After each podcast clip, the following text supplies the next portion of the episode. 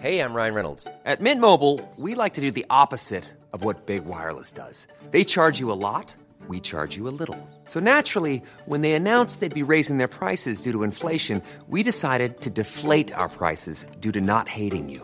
That's right. We're cutting the price of Mint Unlimited from $30 a month to just $15 a month. Give it a try at mintmobile.com slash switch. $45 upfront for three months plus taxes and fees. Promo rate for new customers for limited time. Unlimited more than 40 gigabytes per month. Slows. Full terms at mintmobile.com.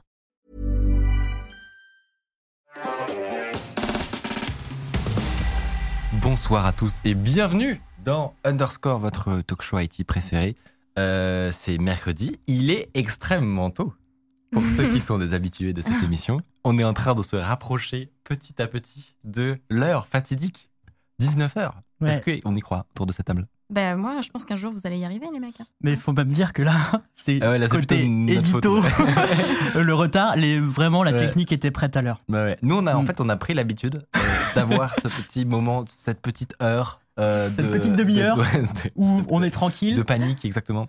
Euh, Et là, c'est de notre faute. où nous, on était tranquille. Et donc là, on est venu nous voir. bah, On est arrivé euh, dans On le va. studio en courant en mode eh oh Et 19h, Exactement. On s'est fait daronner on s'est fait là. par Thiel, euh, donc qui gère euh, cette régie. Donc euh, voilà, bravo, bravo à l'équipe euh, technique pour avoir euh, organisé cette émission en temps et en heure. Euh, J'ai autour de cette table, vous les avez reconnus évidemment, Tiffany et Mathieu. Comment vous allez? Mais très bien, merci. Très content de, de vous retrouver pour cette émission qui, on le disait, on discutait, on discutait avant, elle va être un petit peu dense. Euh, Ouais. Elle va être un petit peu dense et passionnante. Euh, ça préparé avec euh, Avec amour, Ah, avec amour, avec euh, un peu de avec passion. Et adrénaline. Exactement, c'est ça. Euh, mais vous allez voir, ça va être très très cool. C'est la dernière émission euh, de l'année, euh, puisque on reprendra euh, en, en janvier, euh, le 4 janvier. En fait, pour nous, ça ne change rien. On avait le, en tous les cas une semaine sur deux, donc ça tombait sur, sur les vacances. Donc on a décidé de pas stopper l'émission. Voilà, pour votre plus grand bonheur, évidemment. Euh, on vous souhaitera de- des très bonnes vacances et on reviendra juste, euh, voilà, juste après les vacances pour Le ceux 4 janvier. qui en prennent le 4 janvier, exactement.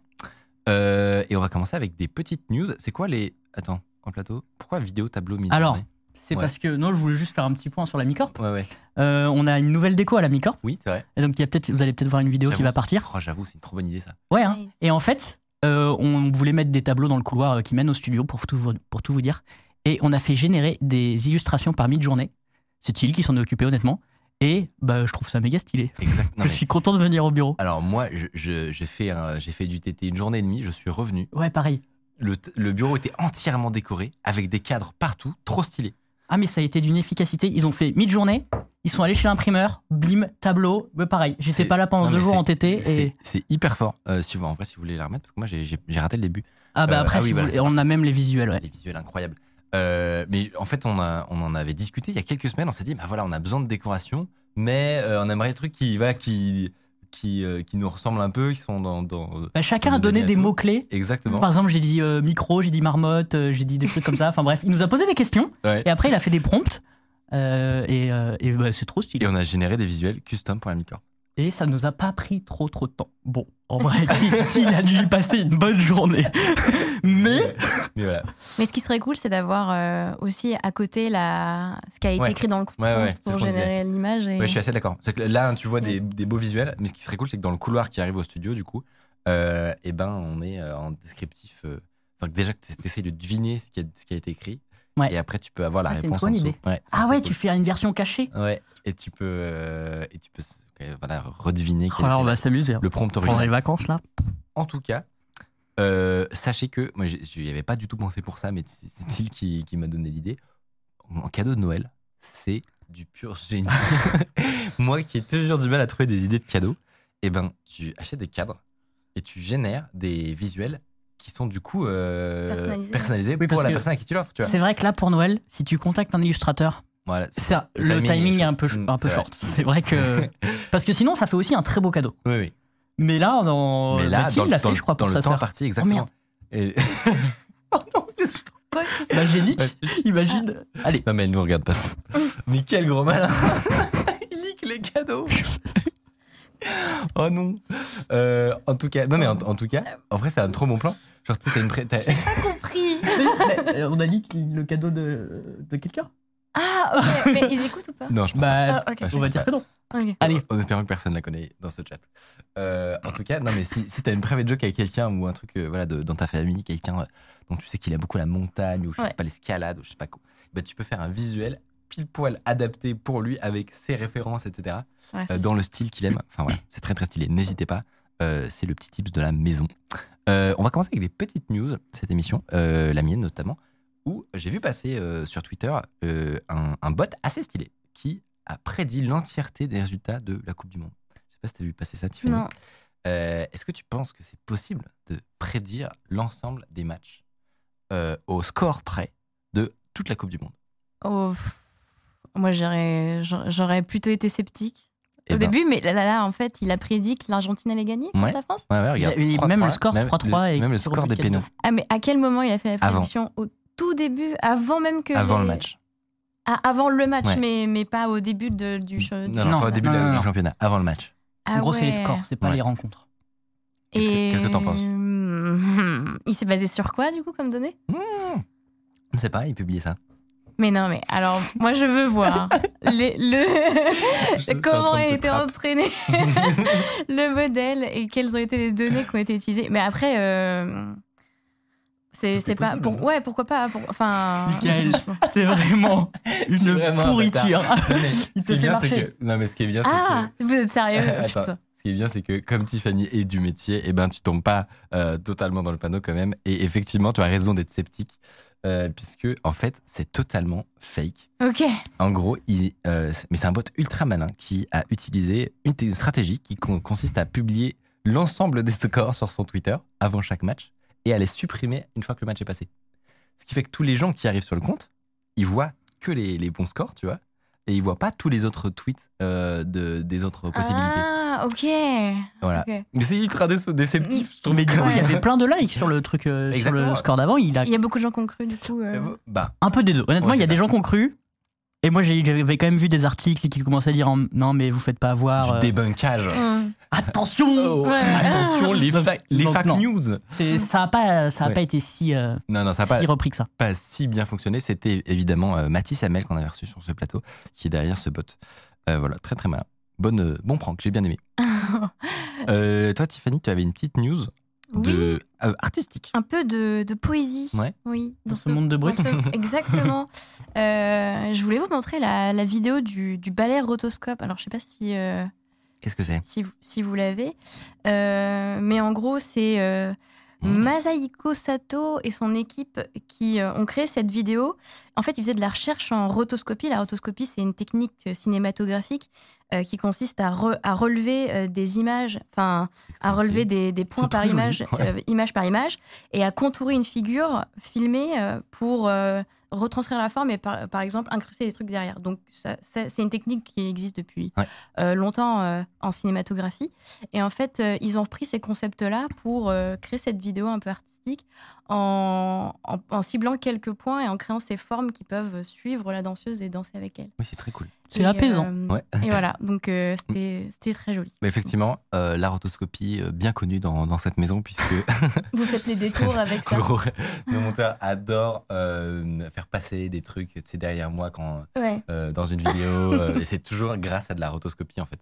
Et donc, euh, et donc voilà, on voit. Bah, en fait, euh, tout simplement, ils vont cibler certains points et va être traqué dans l'espace. Et j'imagine qu'ils le mappent après à un angle, enfin, un, un- du polygone, finalement. Ouais. Mais euh, franchement, euh, Ça très bon. utilise les termes. Ouais, ça utilise les termes.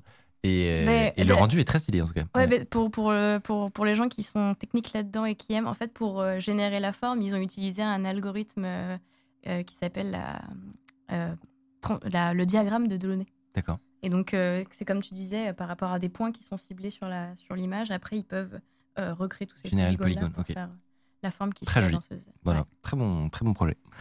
Euh, Mathieu, petite news. Ah oui, alors moi, c'est le genre de news qui me fait aimer Internet. Ah. Vraiment. Et c'est aussi le genre de news qui me, qui me fait dire 2022, c'est bon, on a fini. Parce que quelqu'un a fait une expérience que je trouve incroyable. Il s'est dit qu'est-ce qui se passe? Si je commande en livraison un cheeseburger à McDo, Mm, mm. mais que j'enlève le pain, la viande, le fromage, les cornichons, la sauce ketchup, la moutarde, les oignons. Mais comment ça C'est-à-dire qu'il ne reste plus rien. Et il a fait l'expérience. Et je vous laisse regarder le résultat en vidéo de ce qu'il a reçu de sa commande. Voilà. Donc là, il fait un petit unboxing. Et vraiment, La pression est, est intense. il, il a reçu. Ça me... Il a reçu un emballage de cheeseburger avec rien dedans.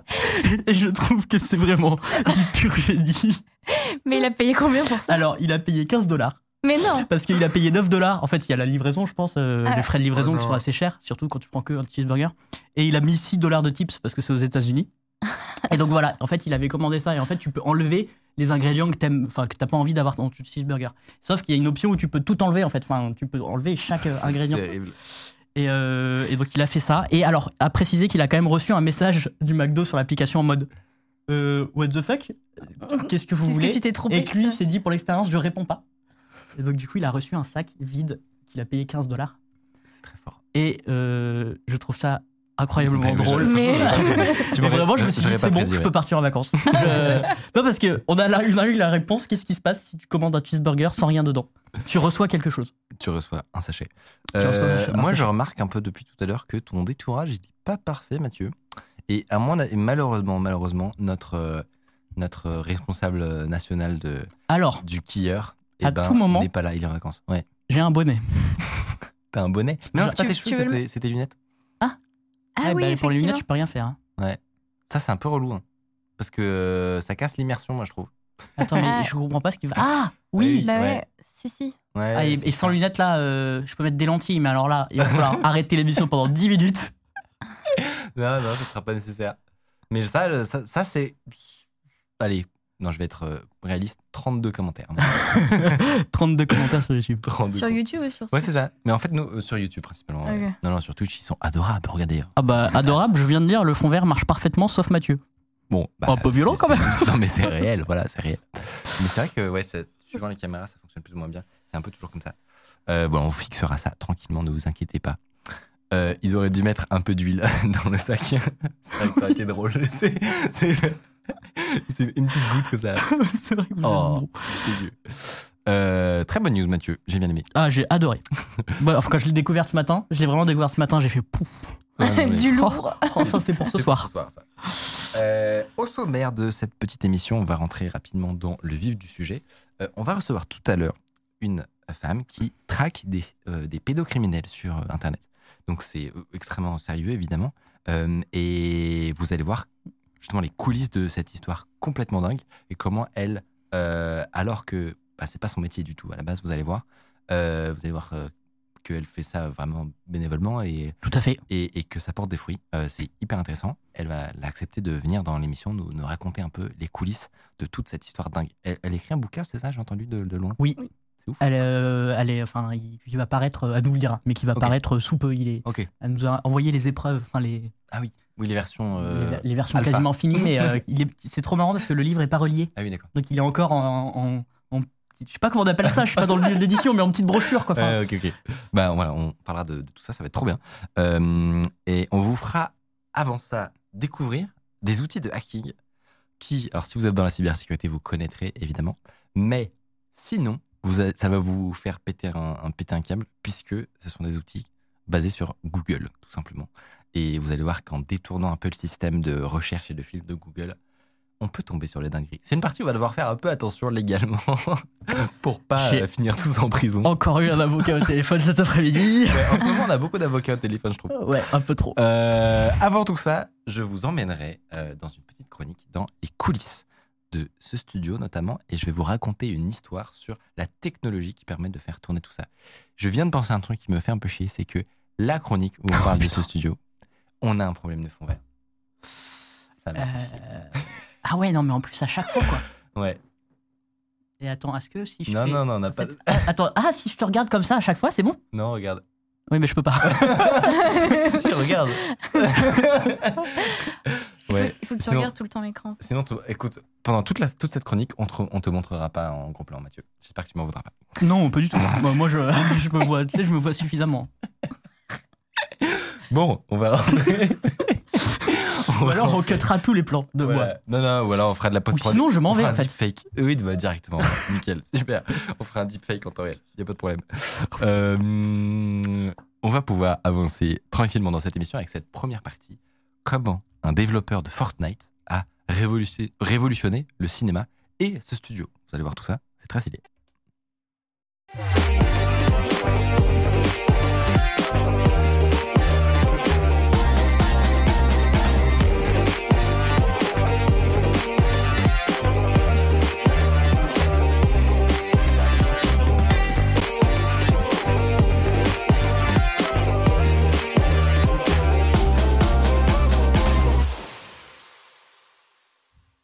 J'ai eu envie de vous parler d'une histoire hyper intéressante que j'ai découvert il y a peu.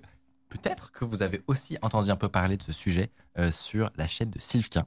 Mais vous allez voir, on va aborder l'histoire avec un angle un petit peu euh, différent, notamment avec notre prisme à nous, notre expérience avec euh, ce studio et les coulisses qui font marcher ce studio virtuel. Vous allez voir.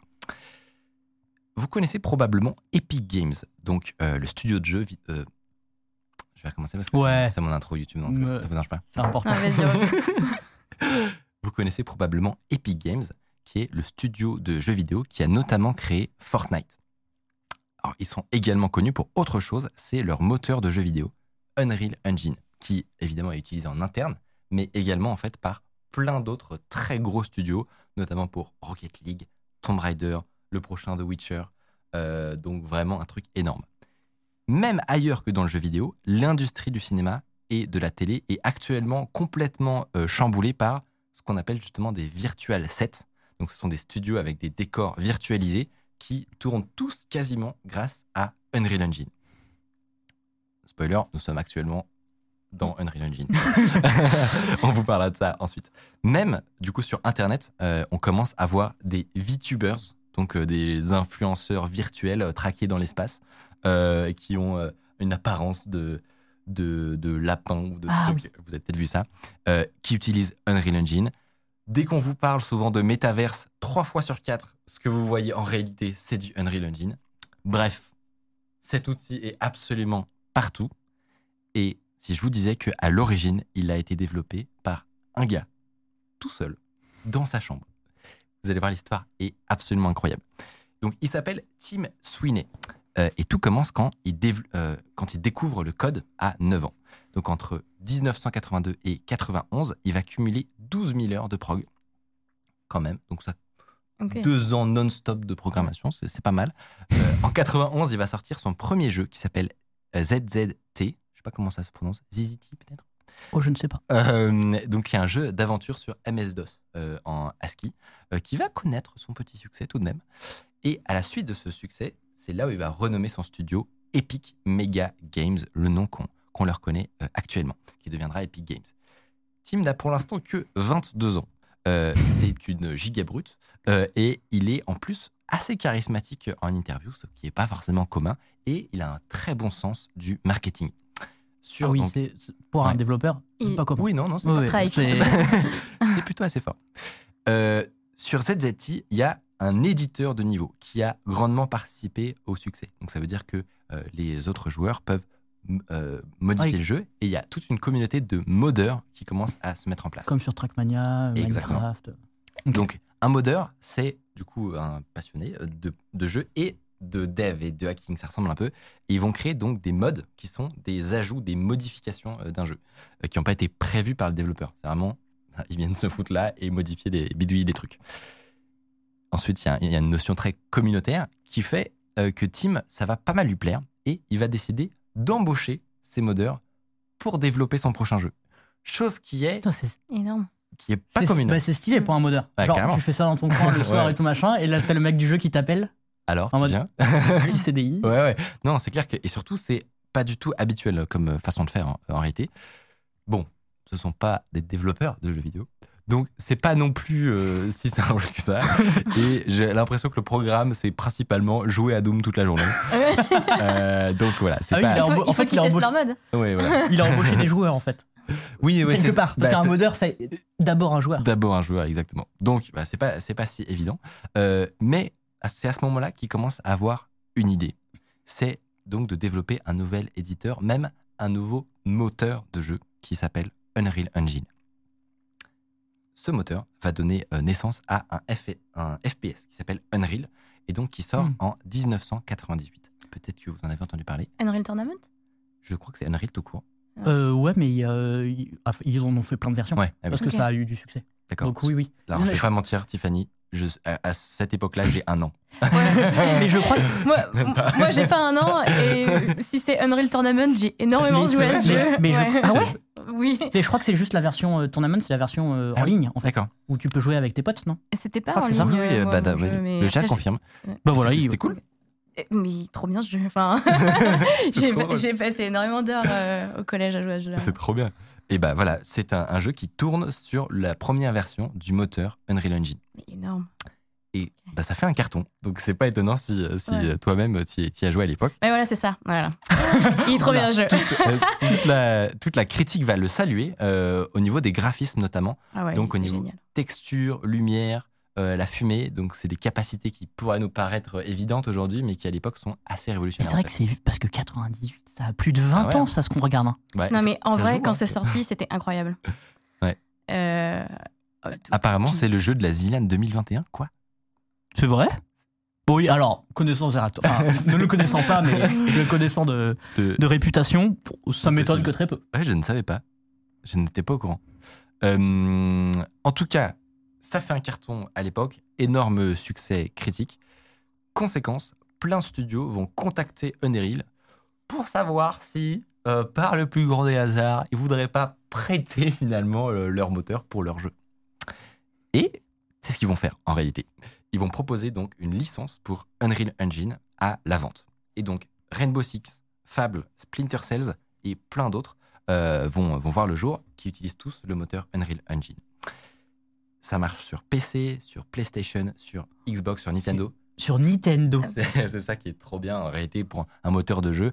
Pareil, aujourd'hui, ça nous paraît normal, mais Ouais. le fait que tu développes un truc qui marche sur toutes les, toutes, toutes les plateformes, ouais. c'est juste trop bien. Mais moi, ce qui- moi, c'est la date qui me termine. Ouais. Parce que, que ça veut dire que dans les années 2000, il y avait déjà ce concept de moteur de jeu. exactement. Les Incroyable. prémices du truc. Et moi, j'avais jamais fait le lien entre euh, tous ces Unreal jeux Tournament et- et ouais. Epic. Ouais, c'est Ouais. marrant. Et Unreal Ouais. Engine, pourtant, il y avait quand même un petit indice dans le nom. Ouais, mais tu vois, euh, non, mais en vrai, j'avais même pas tilté sur le fait qu'il pouvait y avoir un lien, quoi. Incroyable. Et, et, euh, et tout ça a fait euh, son bonhomme de chemin. Euh, mais à l'époque, donc c'est pas, c'est pas du tout aussi évident que ça. Et dans le même temps, son principal concurrent, donc Doom Engine, euh, fait pour le coup le choix inverse, où ils vont décider de garder le moteur de jeu Hmm. en interne, de pas le partager. Et ça va pas être payant. ça va Ah. pas être payant. On connaît évidemment nous la suite. Euh, ça laisse la voie complètement libre à Unreal Engine, euh, qui d'année en année va voir son prix de licence baisser. Euh, C'est-à-dire qu'à un moment, ils, ils mettent en place un truc où si tu as moins de, de 50 000 balles de chiffre d'affaires, eh ben, t'es pas obligé de payer les 25% de frais à Epic Games. Euh, C'est et malin. donc, voilà, ouais, pour des petits studios indépendants, etc. C'est malin. Et si ton jeu marche, t'as 25% du. C'est très malin. Du, Ouais. du, du gâteau qui Et- revient à Epic. Et un petit, un petit sens financier, le, le team, Eh si ouais, je peux pas me mal. permettre. pas mal, effectivement. Euh, en 2005, alors. euh, euh, ah oui, mais c'est, pardon, je me suis remis les pinceaux. En 2005, alors que toute l'équipe est en train de bosser sur Unreal Engine 3, une version qui n'a pour l'instant aucun jeu euh, qui l'utilise, il y a, euh, lui est déjà en train de travailler sur la version 4, Qui est assez récente, la version 4. qui est assez récente. Alors, c'est, je, je, je m'emballe les pinceaux avec les versions. On est d'accord que la dernière, c'est. C'est la Unreal- 5. Oui, c'est Unreal 5. Mais sauf la qu'elle 5.1 est, qui vient de sortir. elle est sortie euh, entre 2020 et 2022, c'est jamais clair parce qu'ils sortent en avance. Et, Ouais, ça. et la version 4, mais en fait, la 4 a mis des années à être développée. Donc il a commencé en 2005, mais elle est sortie en 2014 ou un truc comme ça. En effet, je me suis remis les pinceaux. Je reprends. Euh, du coup, en 2005, alors qu'il y a toute l'équipe qui est en train de bosser sur Unreal Engine 3, euh, on apprend qu'il y a déjà la version 4 qui est en cours de développement. Et en fait, il y a un seul gars qui est en train de bosser sur le code source de ce nouveau Unreal Engine 4 qui, qui va être révolutionnaire. C'est le fondateur d'Epic Games lui-même, donc Tim Sweeney, qui tout seul, pendant plusieurs années, euh, va bosser sur cette version. Alors évidemment, il va ensuite le fournir aux équipes qui vont, euh, qui vont prendre la main dessus. Mais comme tu le disais, la version stable va arriver en 2014 après des années de développement. Et euh, pour vous donner un petit ordre d'idée, voici la liste des jeux euh, qui utilisent la version 4. On voit pas, c'est petit, mais il y a des ça- très très très gros noms partout. Mais ça n'a aucun sens qu'il il, il s'est dit dans un jour en fait il s'est réveillé, il a la tête d'une boîte. C'est déjà immense. Oui. est déjà- Epic Games. C'est ça, en fait, il est déjà milliardaire au moment où il se lance dans le développement solo de son petit engine. Je trouve ça incroyable. Ah oui, c'est vraiment un geek. C'est incroyable. Et il a vraiment donc codé tout seul? Ben, Tout. jusqu'à le, le transmettre pour, finition, tu vois. Ouais. Mais il y a une, a grosse partie du moteur qui vient de, de lui, en fait. C'est très fort. Et même ce, ce- ce principe de- d'avoir une version qui est même pas vraiment sortie et commencer la version d'après, c'est très étonnant, je trouve. Mais Après, le risque était mesuré. C'est en fait, il y a que lui qui bosse dessus. Donc au pire, Oui, il a ça. perdu deux ans de, ça, pire, deux ans de développement. C'est pas comme s'il avait Ouais. demandé à 200 développeurs et que Ouais. ça se pète la gueule. Donc c'est oh, peut-être malin en fait. C'est- peut-être pour ça. minimiser les risques qu'il a fait ça. J'en sais rien. Je balance ça comme ça. Ouais, c'est des, des sup- suppositions. Euh, à cette époque-là, voyant euh, l'industrie du jeu changer, euh, Epic Games et Team donc vont s'adapter et vont s'inspirer du modèle de League of Legends, donc un jeu gratuit qui gagne de l'argent grâce à des microtransactions pour de la cosmétique. Ça pour le coup, c'est pas Epic Games. Ça, c'est pas eux qui l'ont inventé. c'est Riot. Exactement. Mais Epic Games sont très forts pour sentir le vent. et ils vont donc créer un jeu gratuit qui fonctionne en free-to-play avec des cosmétiques payantes. C'est évidemment celui qu'on connaît tous, Fortnite, euh, auquel ils vont rajouter en plus une fonctionnalité de Battle Royale en seulement deux mois, voyant la hype euh, qu'il y a eu avec H1Z1 et PUBG. Ah ouais, le meilleur move d'avoir Mm. fait un battle royale. très bon, très bon pif effectivement. Euh, et donc c'est un carton.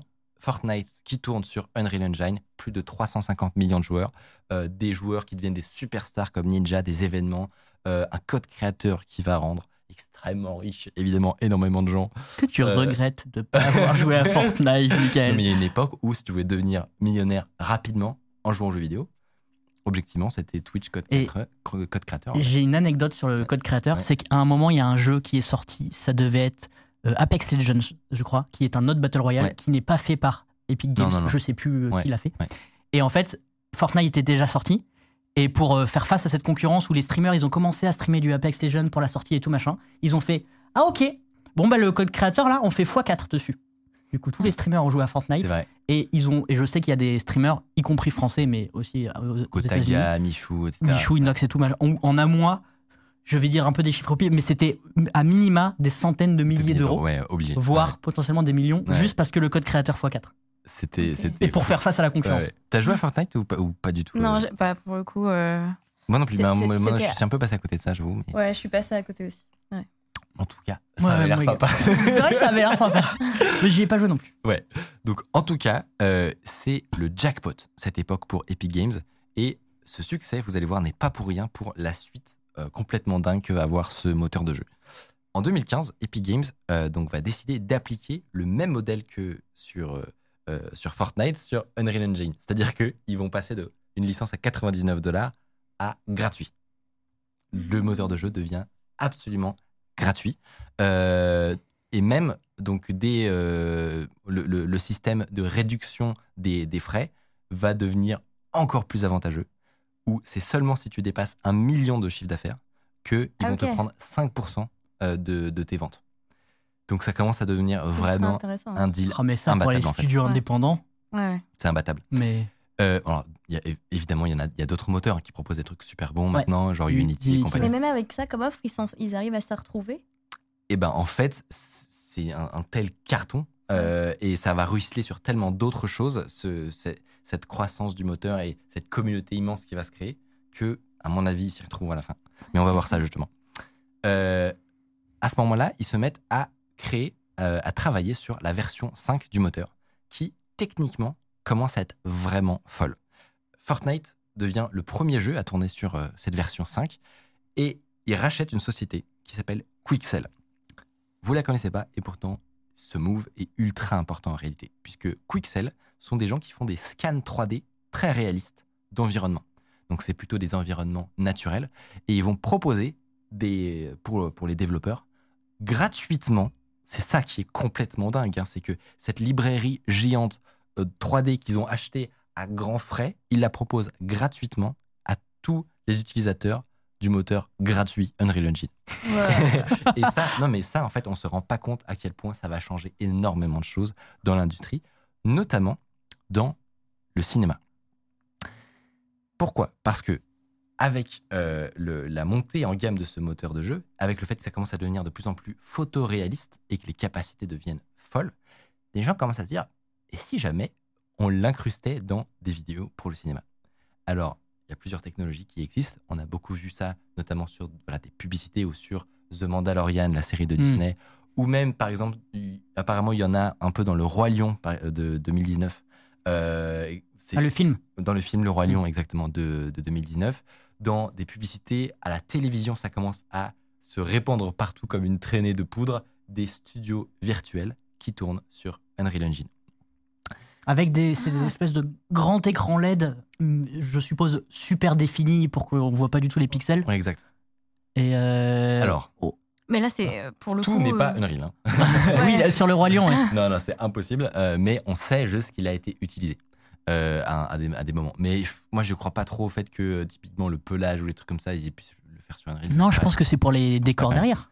Le, enfin, le... Ouais, je pense que c'est, euh, comme tu, tu, en, tu en parlais, dans le- les studios de tournage, pourquoi c'est trop bien cette techno Parce que tu mets des écrans verts, euh, oula, non, justement pas. tu mets Des écrans. écrans LED euh, immenses tout autour de, de tes sujets. Et grâce à un tracking des caméras en temps réel dans l'espace, tu peux le, changer et modifier la parallaxe pour que ton œil ne se rende même pas compte que c'est un écran et que en réalité derrière tu as un fond infini avec des décors incroyables, c'est Mars, c'est voilà, c'est cette planète bizarre. Mm. Euh, et, et ça permet à, pour pas trop trop cher, enfin le- les prix vont commencer à diminuer, euh, de, de faire de, des tournages virtuels en pré-production. C'est ça la grosse différence aussi, c'est Mm. qu'avant on marchait beaucoup avec du fond vert qu'on enlevait et qu'on remplaçait avec des effets, de la 3D, etc. Euh, là, le processus de production devient inversé. C'est-à-dire que on crée c'est Un- incroyable. on crée un jeu vidéo, parce que c'est littéralement ça. hein. Là, Mm. c'est un jeu vidéo. C'est-à-dire qu'ils ils utilisent les mêmes outils que les gens qui font le jeu Star Wars. Ça assez marrant. Et donc, on crée un jeu vidéo et ensuite, on tourne dedans. Ce qui veut dire que c'est du temps réel. C'est pour ça que Unreal a aussi bien marché. C'est que c'est fait pour euh, tourner sur une machine d'un gamer. Donc, c'est fait pour afficher tout à euh, 60 FPS au minimum Mm. en très haute définition et en temps réel.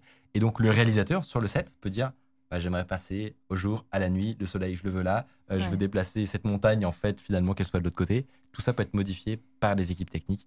euh, euh, enfin voilà en temps réel et les acteurs sont réellement immergés ils doivent pas s'imaginer Ouais, en termes d'immersion, c'est. Ouais. Donc ça va vraiment avoir un impact énorme sur cette sur cette industrie Et on voyait tout à l'heure là, des espèces de roches et tout machin euh, Ouais. quand tu parlais de Pixel. Mais en fait, c'est, c'est, c'est- vu que c'est des scans, en fait, c'est ça qui. Parce qu'on on pourrait dire les modélismes, mais en fait, c'est ça qui fait que c'est Ouais. méga réaliste. C'était impressionnant. on avait vraiment l'impression que c'était des, vraies roches, quoi. c'est ça et ben il y a un niveau de détail qui est hyper élevé il me semble que c'est de la photogrammétrie donc en gros on prend Ah oui. un objet avec plein de points de vue différents et on, ça nous permet de recalculer sa, son- sa forme dans l'espace. Ouais. Mm. Et, et effectivement, c'est de la très très haute qualité et c'est gratuit. Et est-ce que ça veut dire que- quoi. Le siège là qu'on voit derrière toi, bon, on le voit plus là. C'est ça, c'est. euh, Alors, il a été euh, scanné tu, en viens- 3D. tu arrives sur le sujet, évidemment, on n'en a même pas encore parlé. Ah, pardon, mais- pardon, pardon. Non, non, mais non. je, je fais une supposition, je Bah n'ai pas la réponse. Mais hein. oui. Mais évidemment, pour ceux qui, euh, qui découvrent ça en même temps que nous, je sais qu'il y en a, nous sommes actuellement du coup dans, ce, dans un studio virtuel. Alors, c'est une version évidemment faite maison. Euh, on vous fera une vidéo bien plus détaillée avec l'ensemble des composants qui permettent de faire fonctionner tout ça. Mais Oh, le voilà, leak voilà à quoi ça ressemble. Exactement. Donc là, nous, on est sur cette table et, euh, et vous avez vu qu'on a installé un gros studio euh, fond vert. On a également donc des sliders qui sont des sliders un peu particuliers. Euh, c'est des sliders. Et il, est, s'appelle il est Axibo. beau vu d'ici le studio Ouais, là. ouais, ouais, ça fait, ça fait assez cool. Euh, et, euh, et donc, euh, c'est un. Oui, les sliders, pardon. Euh, attends, j'en étais où? Tu t'en étais là, voilà, le slider Axibo. Oui. Et donc, nos sliders sont pas normaux, puisqu'ils vont inclure des données de tracking. Ce qui veut dire que les caméras, on connaît leur position en temps réel dans l'espace. Et, et là, notamment, on peut la voir qui bouge. Je pense que si on fait un plan, voilà, actuellement, regardez, si vous regardez au bord de, de nos têtes, par exemple, eh ben, vous allez voir que le fond. non, je suis en train d'expliquer. En fait, ça reste, l'as ça reste tu vois. cohérent quoi. C'est l'histoire de parallaxe que tu, dont tu parlais juste avant Exactement. Donc en fait, grâce à cette parallaxe, ça permet de simuler le fait que le décor est réel. Je me suis un peu emmêlé les pinceaux, désolé. Mais, euh, mais voilà. Conclusion, euh, l'ensemble de cette technologie actuellement, est permise grâce à Unreal Engine et donc grâce à ce développeur qui a codé tout seul dans sa chambre pendant des années. Donc euh, merci mec. Ouais. merci parce que alors c'est pas encore parfait, on le sait, il y a encore plein de, de choses à améliorer tout le temps, mais on commence à avoir un rendu qui commence à être bien bien cool. Et l'avantage, c'est que pour nous, on a un studio. Il n'y a pas besoin d'avoir cinq studios pour Mm. des environnements différents. Euh, là, on est en train de travailler par exemple sur un nouveau décor qui sera pour notre chaîne YouTube, voilà, sur Micode. Euh, et, et pour le coup, vous allez voir, ça n'aura absolument rien à voir avec l'ambiance ici, où c'est plutôt euh, chalet, montagne et tout. Euh, là, ce sera très différent. Un peu plus ce genre cyberpunk. euh, On nous ment depuis le début. mais non, mais non. Moi, j'ai une Mais du anecdote. coup, tu. tu- Pardon. Ah, pardon, excuse-moi. Non, vas-y. En fait, euh, tout, euh, tout le décor ici, donc il est. Il vous a coûté, il vous a rien coûté en fait Alors, le. de faire le. Ah si, quand même, fallait si. faire le fond vert.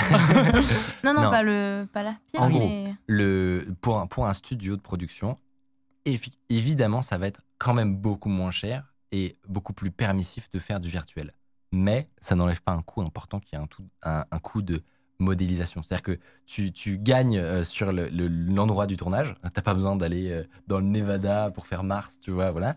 Mais tu as besoin d'équipes qui vont euh, créer des, des, ton environnement virtuel, tu vois. Alors parfois, tu vas utiliser des assets gratuits, comme Ouais. Quixel dont on a parlé. Ouais. Mais parfois, ça suffit pas. Il n'y a pas non plus tout, tout, tout, tout, tout. ok, d'accord. donc, Cette pièce-là, là, euh, qu'on a, enfin le chalet, Non, vous, ils ont- vous ils pouvez ont- pas faire euh, C'est un, sans- du coup, c'est un studio euh, qu'on va, je pense, recevoir euh, un jour sur le, sur le plateau pour discuter un peu de ce qu'ils font. Euh, mais du coup, ils ont leur modélisation maison. euh, et, euh, et donc, voilà, ça demande du temps. euh, Oui, c'est des- leur métier de créer des, des décors Voilà. comme ça. quoi. Exactement. Et après, en fait, il y a quand même des. Alors, c'est trop stylé, mais par exemple, il faut penser à bien éclairer le fond vert. Enfin, il y a quand même une technique qui. C'est pour ça d'ailleurs que nous sommes en retard depuis le début de, de la saison. C'est que, bah, clairement, il y a, il y a quand même des, des, des conséquences techniques à ça. Par contre, on a un décor trop stylé. Moi, moi, j'aimais bien une métaphore de Mathieu qui disait Ah, l'année dernière, c'était c'était vraiment simple de lancer les tournages. Aujourd'hui, ça ressemble un peu à démarrer une fusée. genre, genre, il y a besoin de quatre personnes En vrai, qui sont comme ça autour du, En vrai régie avec des ordis et des, et des boutons partout. Ils font clac, clac, clac. en vrai depuis bon. 2-3 semaines, ça va mieux. Mais c'est vrai que, pour tout vous dire, il y a peut-être un mois, Michael ne pouvait pas lancer un tournage tout seul. Non. Ce qui est, Ce qui est toujours un peu le cas, mais ce euh, qui est un peu chiant quand t'es youtubeur. oui, c'est vrai. Ouais, c'est surtout Mais que c'est un peu plus. D'ailleurs, j'ai une anecdote. Ouais. Si vous voulez, alors, n'allez pas forcément le faire, mais si vous allez revoir les, les premières vidéos de Underscore de cette saison, Mm. il se trouve que le studio qui nous a fait le décor, donc on va peut-être les recevoir un jour, Ouais. euh, en fait, le, le décor n'était pas prêt à ce moment-là. Évidemment, on était à la bourre. Donc, si vous allez voir les premières euh, vidéos sur la chaîne YouTube Underscore, et bien en fait, c'est un décor que Mika, notre monteur, a fait avec les objets qu'il y a à disposition de Unreal Ouais. Engine. Donc, vous- il y, a- il y a une espèce de, le décor gratuit, quoi. Ouais, Voilà, c'est- un décor gratuit. Ouais. Alors, il a un, un peu taffé dessus, il a, il a passé quelques heures, mais il y a vraiment un. Ah, ben voilà, c'est ça. Il y a un immeuble new-yorkais ou, ou, euh, japonais, je ou crois. japonais peut-être derrière.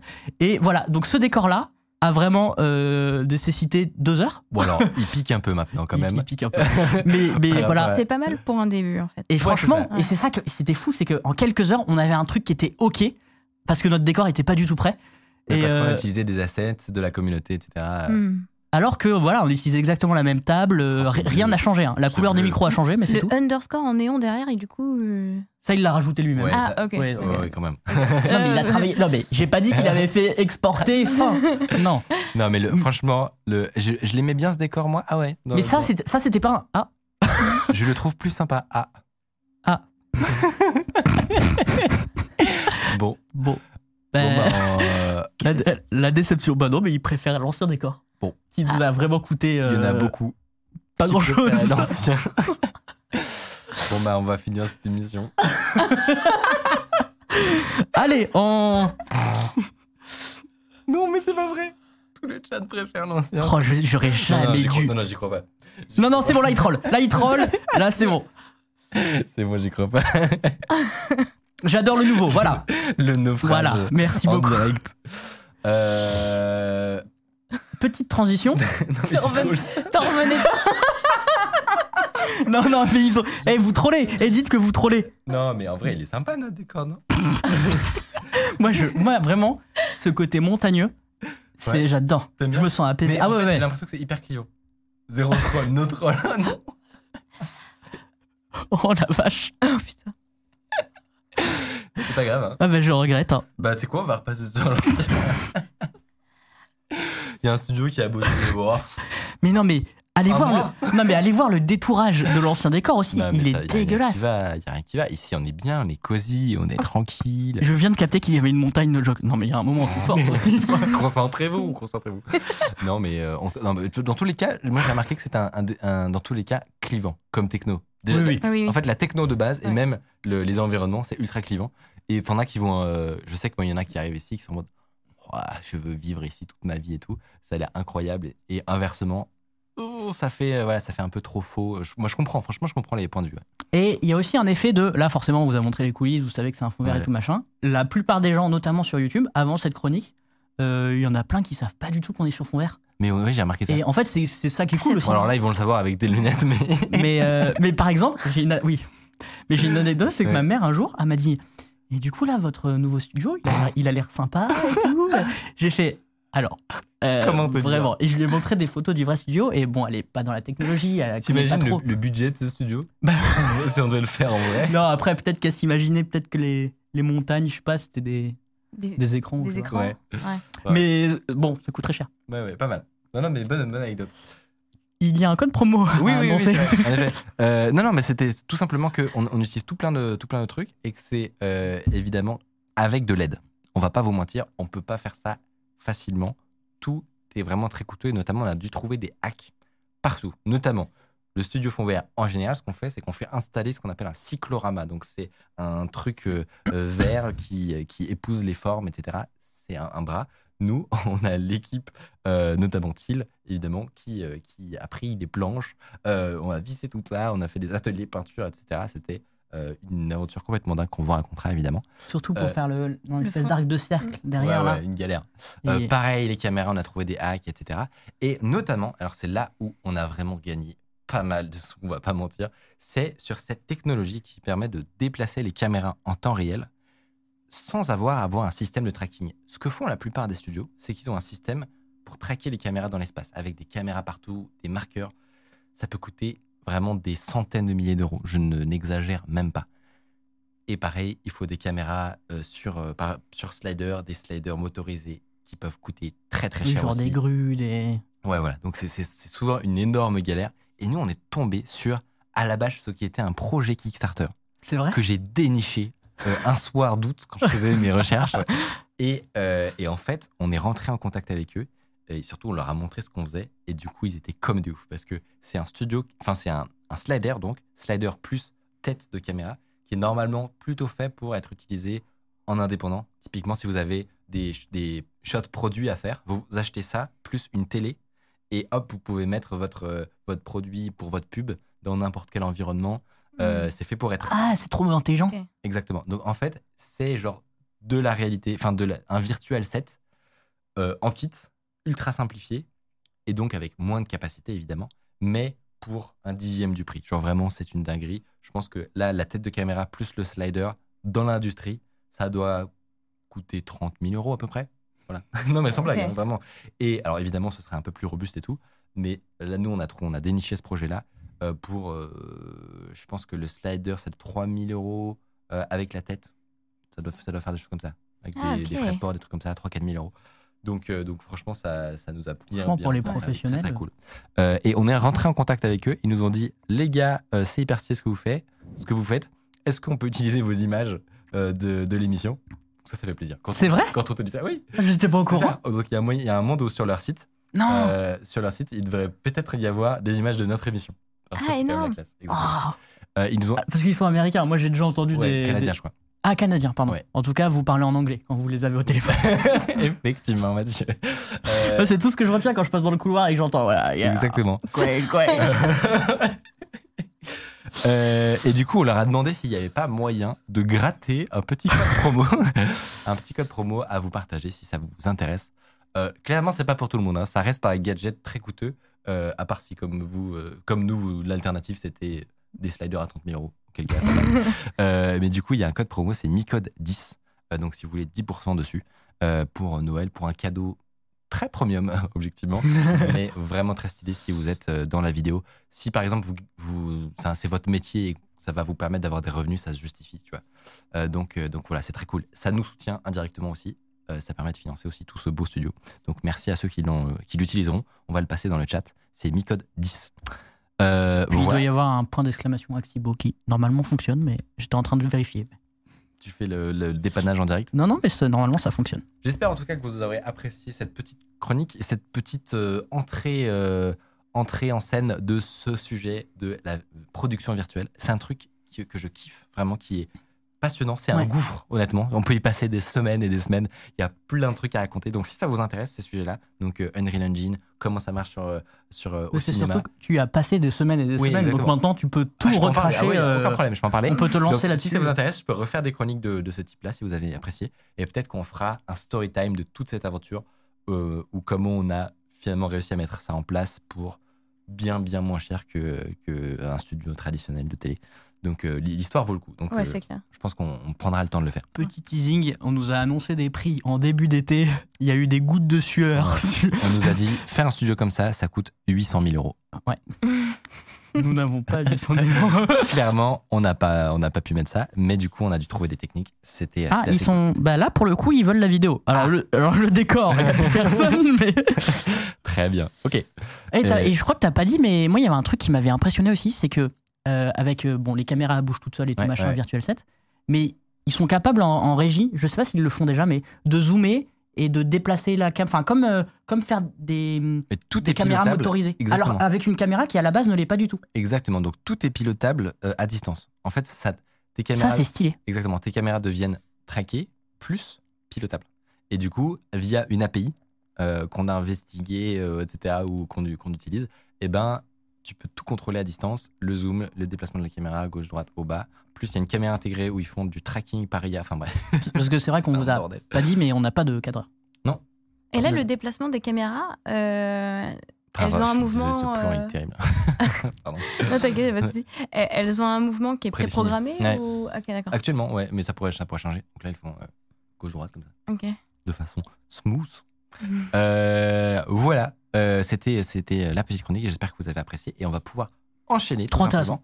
euh, avec une deuxième partie. où On va parler d'un système de hacking avec un outil que vous connaissez puisque c'est Google.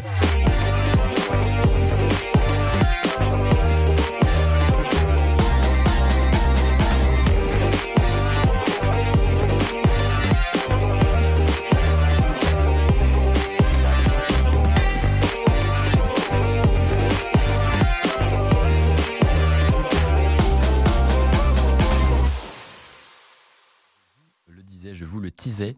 On va vous présenter un outil qui, qui fait de vous euh, un potentiel hacker en quelques secondes. Alors j'ai l'impression de faire un horrible, mais objectivement. Tu peux dire pentester aussi. Ouais. Non, on- restons, restons euh, réalistes. Vous allez pouvoir tomber sur des dingueries, des fuites de données possibles et tout, juste en utilisant Google. Alors on va faire attention à ce qu'on fait, n'est-ce pas, dans cette Ouais. chronique Et d'ailleurs, j'ai découvert ce, ce sujet. Enfin, je connaissais deux noms, mais Ouais. je l'ai vraiment découvert il y a quoi, une semaine Ouais. Mais euh, pff, Ah ouais, non, mais c'est un C'est- gouffre. Non, mais il faut m'enlever cet outil. hein. Non, mais en fait, je pense que ça- vraiment. tout le monde en a déjà entendu parler. Donc, ça s'appelle le Google Dorking ou la Google Hacking Database. Euh, donc, tout le monde en a un peu entendu parler, je pense. euh, voilà, ou dans, soit, euh, Oh, je suis pas sûr. bah, en tout cas, dans, le, dans le milieu cyber, ça, Ah oui, oui, bien sûr. C'est c'est assez classique. Mais je pense que c'est tout le monde n'a pas forcément vu des exemples concrets de trucs qui sont possibles grâce à ça. Donc, on vous a préparé un petit melting pot de tout ce qu'il est possible de faire en utilisant Google, en détournant certaines fonctions de la recherche avancée. Vous allez voir, ça paraît rien comme ça. Genre, euh, ok, tu vas utiliser un moteur de recherche, mec. Et en fait, c'est une dinguerie, vous allez voir. Mathieu. Ouais, alors, juste avant, on va faire un petit, un petit retour dans le passé. D'où ça vient euh, Google Dorks? Parce que Dorks, littéralement, ça veut dire euh, crétin ou Mhm. abruti. Enfin, D'accord. Truc. Ouais, un truc comme ça. Dork, euh, ça veut dire ça. Et alors, pourquoi ça s'appelle comme ça? Ça remonte à 2002-2003. Et ça a été inventé par un, chercheur, un expert en sécurité informatique qui s'appelle Johnny Long. Et, euh, et pourquoi il a utilisé ce terme? Parce qu'en fait, à l'époque, euh, et encore maintenant, il y en a qui s'en servent de façon malveillante. Et donc, du coup, c'était pour un peu euh, décrire ces crétins qui utilisent Google de façon malveillante. Sauf qu'en fait, ce terme a complètement pris. Et donc maintenant, quand on parle de Google Docs ou Google Dorking ou de Google Hacking à quelqu'un, eh ben en fait, ça veut juste dire euh, utiliser Google pour trouver des informations cachées. Ou en tout cas, qu'on, on- normalement, on n'aurait pas dû euh, tomber dessus. Et, tu le disais, c'est méga utilisé par tous les hackers, tous les pentesters pour, euh, pour euh, bah, lors pour trouver des failles, etc. Il y, a des- il y a des vraies raisons euh, d'utiliser euh, Google Docs. Alors en quoi ça consiste? Je le disais, euh, ça consiste à faire des, re- des requêtes de recherche avancées sur Google euh, pour trouver des informations cachées ou des informations qui ne devraient pas vraiment être en clair ou qui devraient être derrière un mot de, un, un password, un mot de passe et un, un nom d'utilisateur, ouais. une protection. Merci. Bref, ça sert à tout ça. Mais alors, question Mathieu, Dis-moi. qu'est-ce que c'est que la recherche avancée de Google? Moi, j'utilise Google, je tape des mots, je clique sur rechercher. Eh ben, euh, on va voir apparaître à l'écran, vous venez de l'afficher, mais on va le revoir. En fait, tu peux euh, spécifier plein de, plein de petits champs spécifiques dans Google euh, pour avoir des, des- des résultats beaucoup plus précis. Donc, par exemple, si tu mets des, des doubles euh, dans ton mot, ça veut dire, enfin dans ton expression, ça veut dire que il faut que toute cette expression apparaisse Soit dans une exact. page, soit exacte Mm. euh, pour, euh, pour rechercher euh, dans Google. D'ailleurs, il y a des formations de mieux chercher dans Google pour avoir des, des résultats Plus euh, pertinent. plus Pertinent. pertinents. Et je sais que même à l'université, parfois, ils nous Ouais. en parlent, etc. Donc ça, c'est juste pour avoir euh, la trouvé la bonne ouais. info. Sauf que tu peux faire plein de choses. Mais juste avant ça, une petite mise en garde juridique. Parce que j'ai eu un avocat au téléphone. Alors, euh, non, en fait, pourquoi je vous dis ça? Parce que je vais vous raconter l'histoire de Bluetooth. Oui. Bluetooth, c'est un, un journaliste hacker, on va dire, qu'on On a l'a reçu. dans- ouais, sur on l'a ce reçu dans l'émission, il est très très sympa. Et il s'est fait condamner pour avoir cherché sur Google. Qu'est-ce qui s'est passé? En fait, c'était en 2012. Il, a- il accède à l'extranet, donc quelque chose qui est tout à fait accessible, de l'Agence nationale de sécurité sanitaire de l'alimentation, de l'environnement et du travail, donc une agence euh, Euh, gouvernementale, ouais. finalement, étative. Et il en extrait euh, 8000 fichiers pour un total de quasiment 8 gigas. Et il en publie 250 MO. Mais c'était accessible. Hmm. Il les a téléchargés, tu vois. Donc lui, de son point de vue, il a fait une recherche Google. Il a fait une recherche Google, il est tombé sur des trucs, il dit oh c'est intéressant, on va publier. Mais il a pu. Enfin, il, euh, comment Il le dire, il, a- repartage, il le repartage sur parce son que- site, bah, ça. oui c'est ça, ouais. il, il était déjà un peu connu, c'est un- on va dire que c'est un journaliste, euh, Hmm. Ouais. pas comme on pourrait l'appeler, mais il- Ouais. il, a, un- il a encore un site sur lequel il, il publie des choses. Bref, il, informe, on va dire, Mhm. même via son compte Twitter, il est très suivi. Et donc en fait, euh, il y a eu une histoire à ça. Euh, et en fait, y, il y a eu un procès. Et il a été condamné. Et la Cour de cassation a rendu un arrêt qui aujourd'hui fait jurisprudence et qui, c'est pour ça que nous, on est obligé de prendre des précautions aujourd'hui. C'est qu'il a été rendu coupable de s'être maintenu dans, un syst- dans une base de données, dans un système automatisé euh, de données, de système de traitement automatisé de données, et aussi pour vol d'informations parce qu'il en a fait des copies. Il les a téléchargées sur son ordinateur. Ah, alors. euh, Donc, vas-y. donc, le gars, donc Bluetooth qu'on a reçu euh, sur le plateau, euh, a fait des recherches Google. Il est tombé innocemment sur des documents d'une agence gouvernementale Mhm. qui ont fait qu'il les a téléchargés, qu'il les a repartagés. Mhm. Ils lui ont collé un procès parce qu'ils n'étaient pas contents, j'imagine. Tout à fait. Et il, a été 3000 condamné. Il a été condamné, il a eu 3000 euros d'amende, il s'en sort très bien, honnêtement, parce que Ouais. ça Ah aurait oui. pu Ça être beaucoup chaud. plus. Ah. Et surtout, ça a fait une jurisprudence, parce que en fait, c'est monté jusqu'à la Cour de cassation, et que maintenant, s'il y a de nouveau des soucis comme ça, eh ben, euh, on sait qu'on n'a ouais. pas le droit. Ça fait date. Ah, mais alors.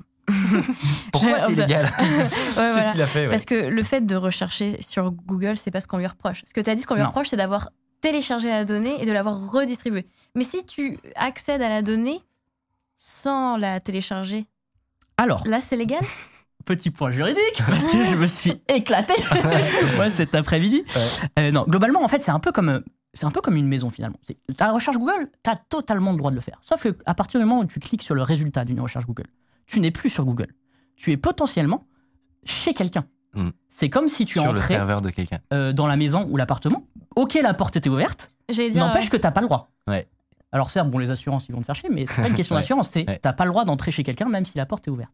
Et là, je fais une analogie, hein, euh, là, Ouais. je- là, il va y avoir des approximations, mais globalement, c'est la même chose.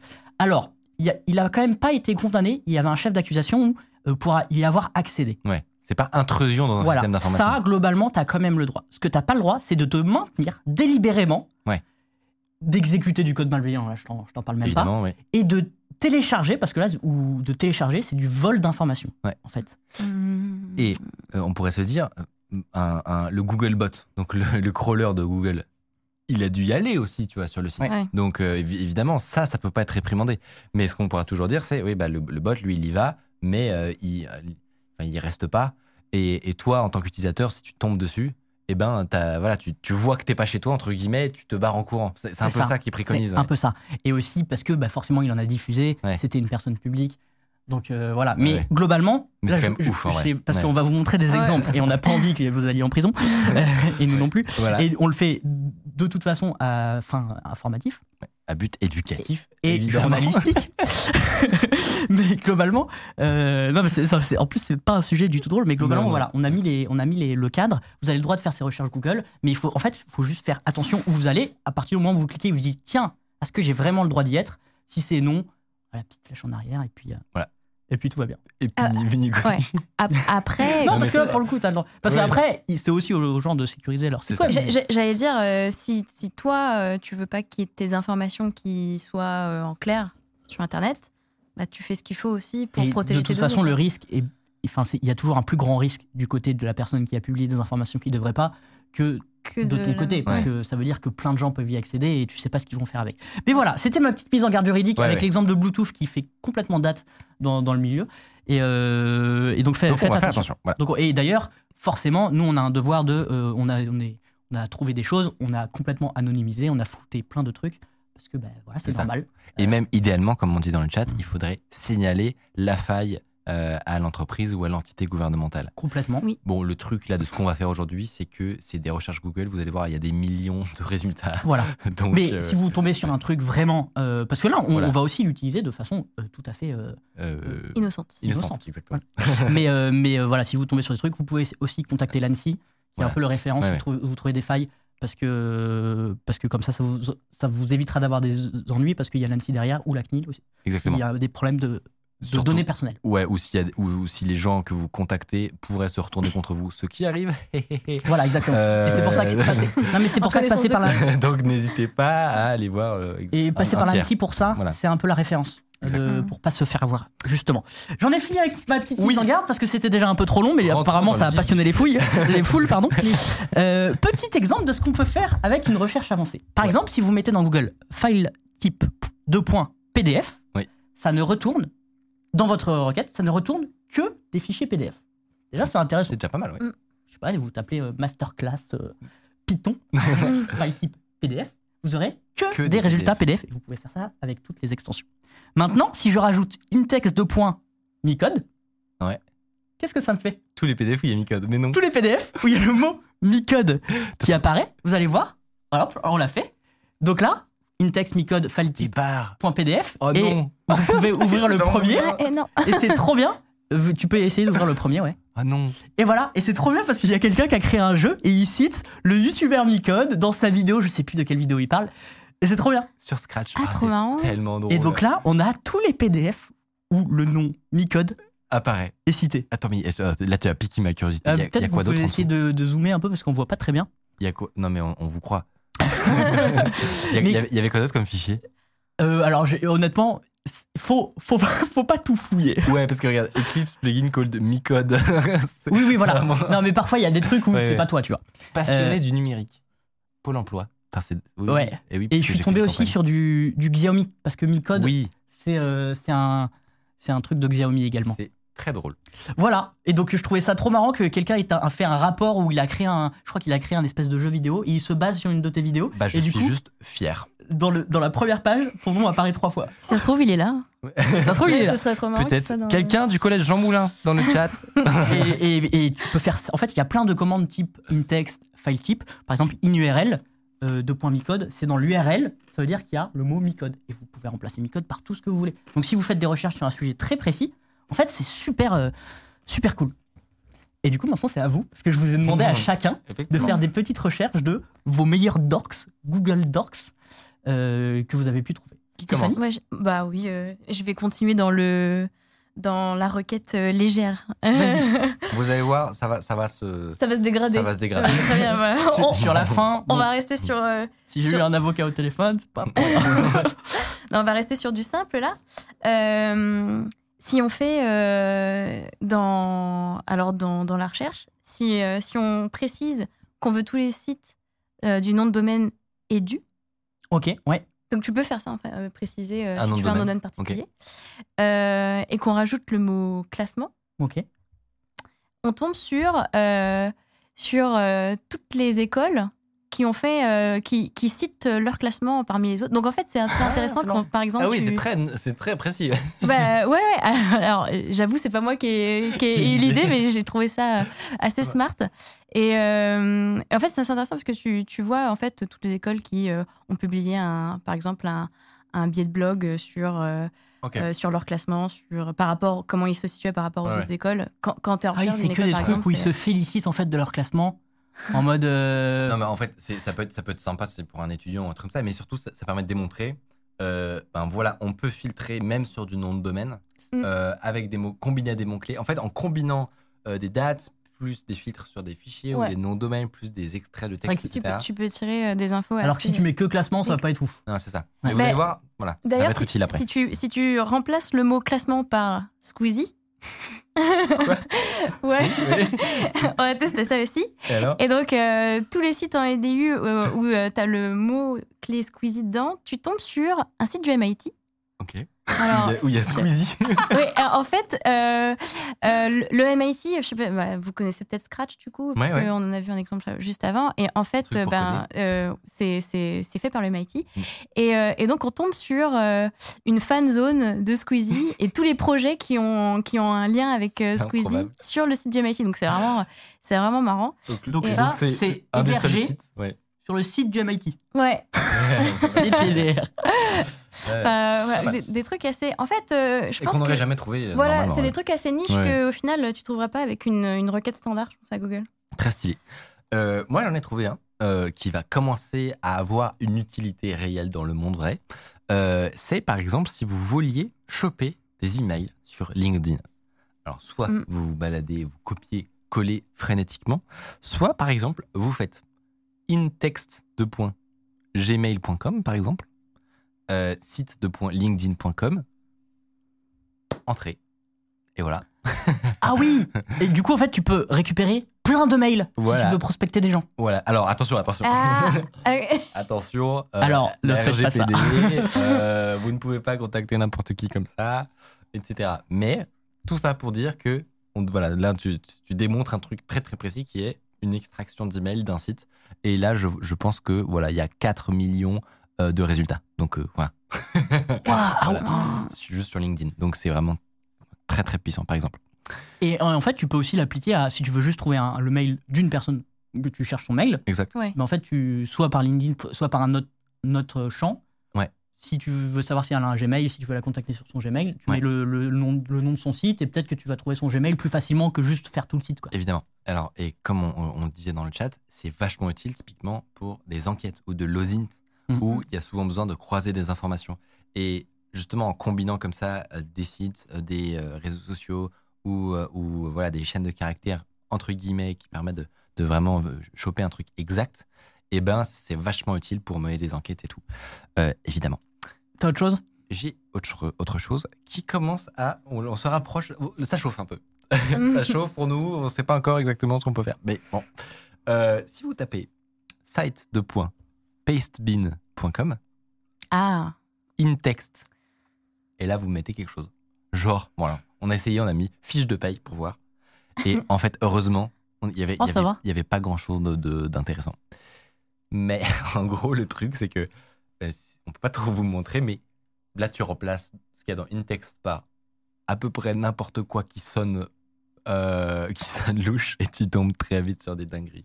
C'est-à-dire Genre euh, admin password, par exemple. Hmm.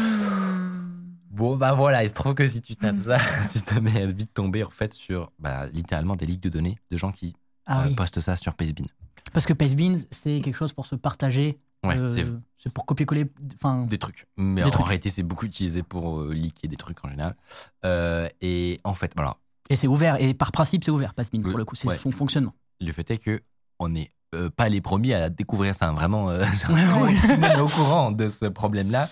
Et souvent, il y a des entreprises qui monitorent ces sites web-là, les Pastebin et compagnie, sur des fuites de, des fuites de données pour aller prévenir les victimes que, que c'est sorti. Voilà. Ben, Il y a quelqu'un qui dit J'ai déjà trouvé mon email qui a leak comme ça. Ouais. Super, euh, super intelligent. Super intéressant. Ouais. Exactement. Bah, c'est un cas d'usage auquel on n'avait Ouais. pas pensé, mais effectivement, faire de l'e-réputation, exactement. Ouais.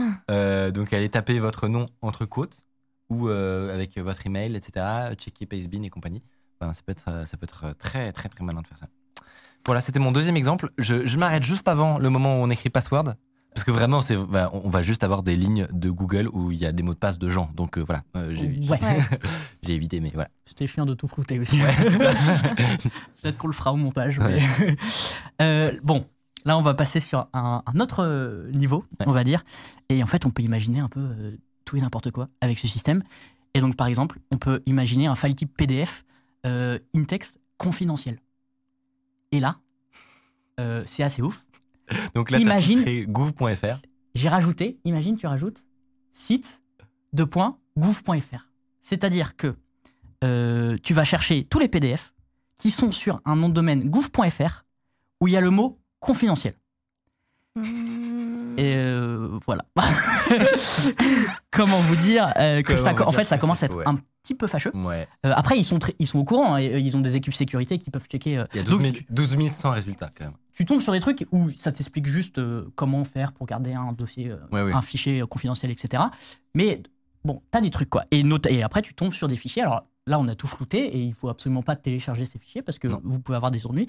Mais voilà, euh, c'est vraiment, euh, t'as des, Des documents, Des documents confidentiels. que- euh, auxquels il ne faudrait pas avoir du tout accès. D'ailleurs, je ne sais, je ne sais pas de quoi parle ce fichier. Je- Non. J'ai vraiment, tu as, tu as je me suis fermé les caché yeux. les yeux. C'était simplement pour illustrer le propos, n'est-ce pas Mathieu? Et, euh, tout à fait, tout- complètement.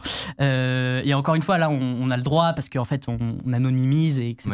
Mais il faut surtout, en fait, il faut pas surtout pas diffuser Ouais, ouais. euh, ce type euh, Non, mais d'où la longue discussion que tu as eu un avocat. Ouais, ça a duré une demi-heure, j'en pouvais plus. et en fait, après, et c'est encore un cas d'usage très intéressant, les pentesters, donc ceux qui sont là pour, euh, ils travaillent pour des sociétés et ils leur disent Trouver des failles de trouver sécurité. des failles de sécurité. Et en fait, j'ai- j'en ai eu au téléphone et qui m'ont expliqué qu'ils utilisent ça tout le temps, mais c'est vraiment. Ils, La ils- base. Ils, me- ils me les, ils me les ont fait à une vitesse, mais vraiment en 5 minutes, euh, c'était fou. Et en fait, premier exemple, euh, GLPI. Je ne sais pas si vous connaissez GLPI. Mmh. C'est un, un gestionnaire de tickets. Euh, Il y en a forcément dans le chat qui connaissent parce qu'il est très utilisé dans plein de sociétés. Donc c'est pour gérer des problèmes, euh, Ouais, pour la des technique. Donc des tickets, c'est en SAV, tu as Ouais. des tickets, etc. Donc c'est un peu un, logiciel de management de, de de problèmes. problème. Globalement, c'est bien dit comme ça. Euh, et en fait, il a un truc, ce GLPI, c'est que c'est un vieux logiciel et qu'il est bourré de failles. Mais tout le monde le sait, il y en a, ils sont, il y en a, il y a, des, il y a des rapports de failles qui, qui tombent tous les, toutes Ouais. les semaines, tu as, des des patchs, etc. Et en fait, tu peux très bien faire in title, donc c'est-à-dire dans le titre GLP Authentication, et tu as tout, quasiment toutes les entreprises qui utilisent GLPI. D'accord. Oui, Et donc, par exemple, si tu es mandaté par un client, eh ben, euh, tu peux, comme ça, savoir, tu mets le nom de ton client derrière, tu peux savoir si euh, il a un GLPI. S'il a un GLPI, hop, tu peux lui faire, si tu connais un peu les, les failles sur GLPI, dis voilà, hop, rapport Ouais, de vous bug. avez telle faille. Bon, Ah ouais. après, tu testes la faille, tu es un peu testeur, Donc tu vois, là- c'est ton métier. en, une, en une phrase, tu viens de générer une base de données de tous les gens qui utilisent G- euh, un, un système. Et qui sont ouverts Et qui sur l'extérieur. Oui, oui, parce que parfois, il y a des gens Ah, aussi intelligents. mais non, mais c'est fou. Ouais, Et, ça, en fait, c'est un cas d'usage Ouais. trop intéressant et vraiment, c'est un outil de travail de dingue. Si, je suis sûr que vous avez déjà des idées dans votre, votre travail pour appliquer ça et gagner du temps. Euh, et en fait, c'est vraiment infini. Euh, on- et on- tu peux trouver par exemple tout ce qui est uploadé sur un WordPress et qui est en clair. Ouais. Euh, on va pas vous montrer toutes les commandes. hein. Index off. Tu peux faire un index off sur des bases SQL. Évidemment, tu peux trouver du code euh, via, des, euh, via le SVN. C'est comme euh, Oui, oui, oui. une gestion de, à, à Git de code. une gestion de, gestionnaire de, de code. Tu fais la commande qui va bien en SVN. Ouais. Pareil, tu peux avoir des bases de code auxquelles Qui sont exposées à Internet. sont exposées et qui Ouais. potentiellement peut-être qui ne devraient pas être exposées. Il y, a, il y a une base de données qui est très connue qui s'appelle ExploitDB, euh, qui, Ex- qui- qui référence énormément de, de failles de sécurité en tout genre. Et ils ont toute une portion du site qui répertorie euh, des Google Docs, justement. Ben, vraiment- Ouais, a- euh. Là, on vous montre vraiment la base de la base. Mmh. Il y a toute une discipline, en réalité, euh, de, du dorking pour trouver, bah, justement, est-ce que, tiens, euh, en, en mettant telle chaîne de caractères dans l'URL, Ouais. et ben en fait ça, ça correspond à une certaine version de WordPress par exemple sur laquelle on sait déjà qu'il y a une faille. Enfin c'est vraiment très, Et très, très c'est- puissant. ouais. C'est très puissant, bah, encore une fois pour les testeurs et tout. D'ailleurs, on a, un- on a un slide là-dessus hein, sur la, la, la database, ça s'appelle Google Hacking Database. Et non, c'est pas celle-là, c'est l'autre. Euh, ouais, voilà. Donc, euh, là, et ça, re- et ça recense toutes les, les recherches que vous pouvez faire avec Google Docs. Les plus Euh, puissantes. Comment? Les plus puissantes. Les plus puissantes, exactement. Et celles où potentiellement il y a, y a des failles à patch. J'ai une question intéressante du chat, c'est comment est-ce qu'ils font pour accéder à des contenus protégés euh, juste euh, comme ça avec euh, des filtres dans Google? À des contenus protégés, Eh oui, ils ne sont pas protégés. mais non, mais c'est ça. De- Mais je pense que les gens n'ont pas forcément compris Ouais, ouais. en voyant le gros confidentiel en rouge. Ces documents n'étaient pas protégés.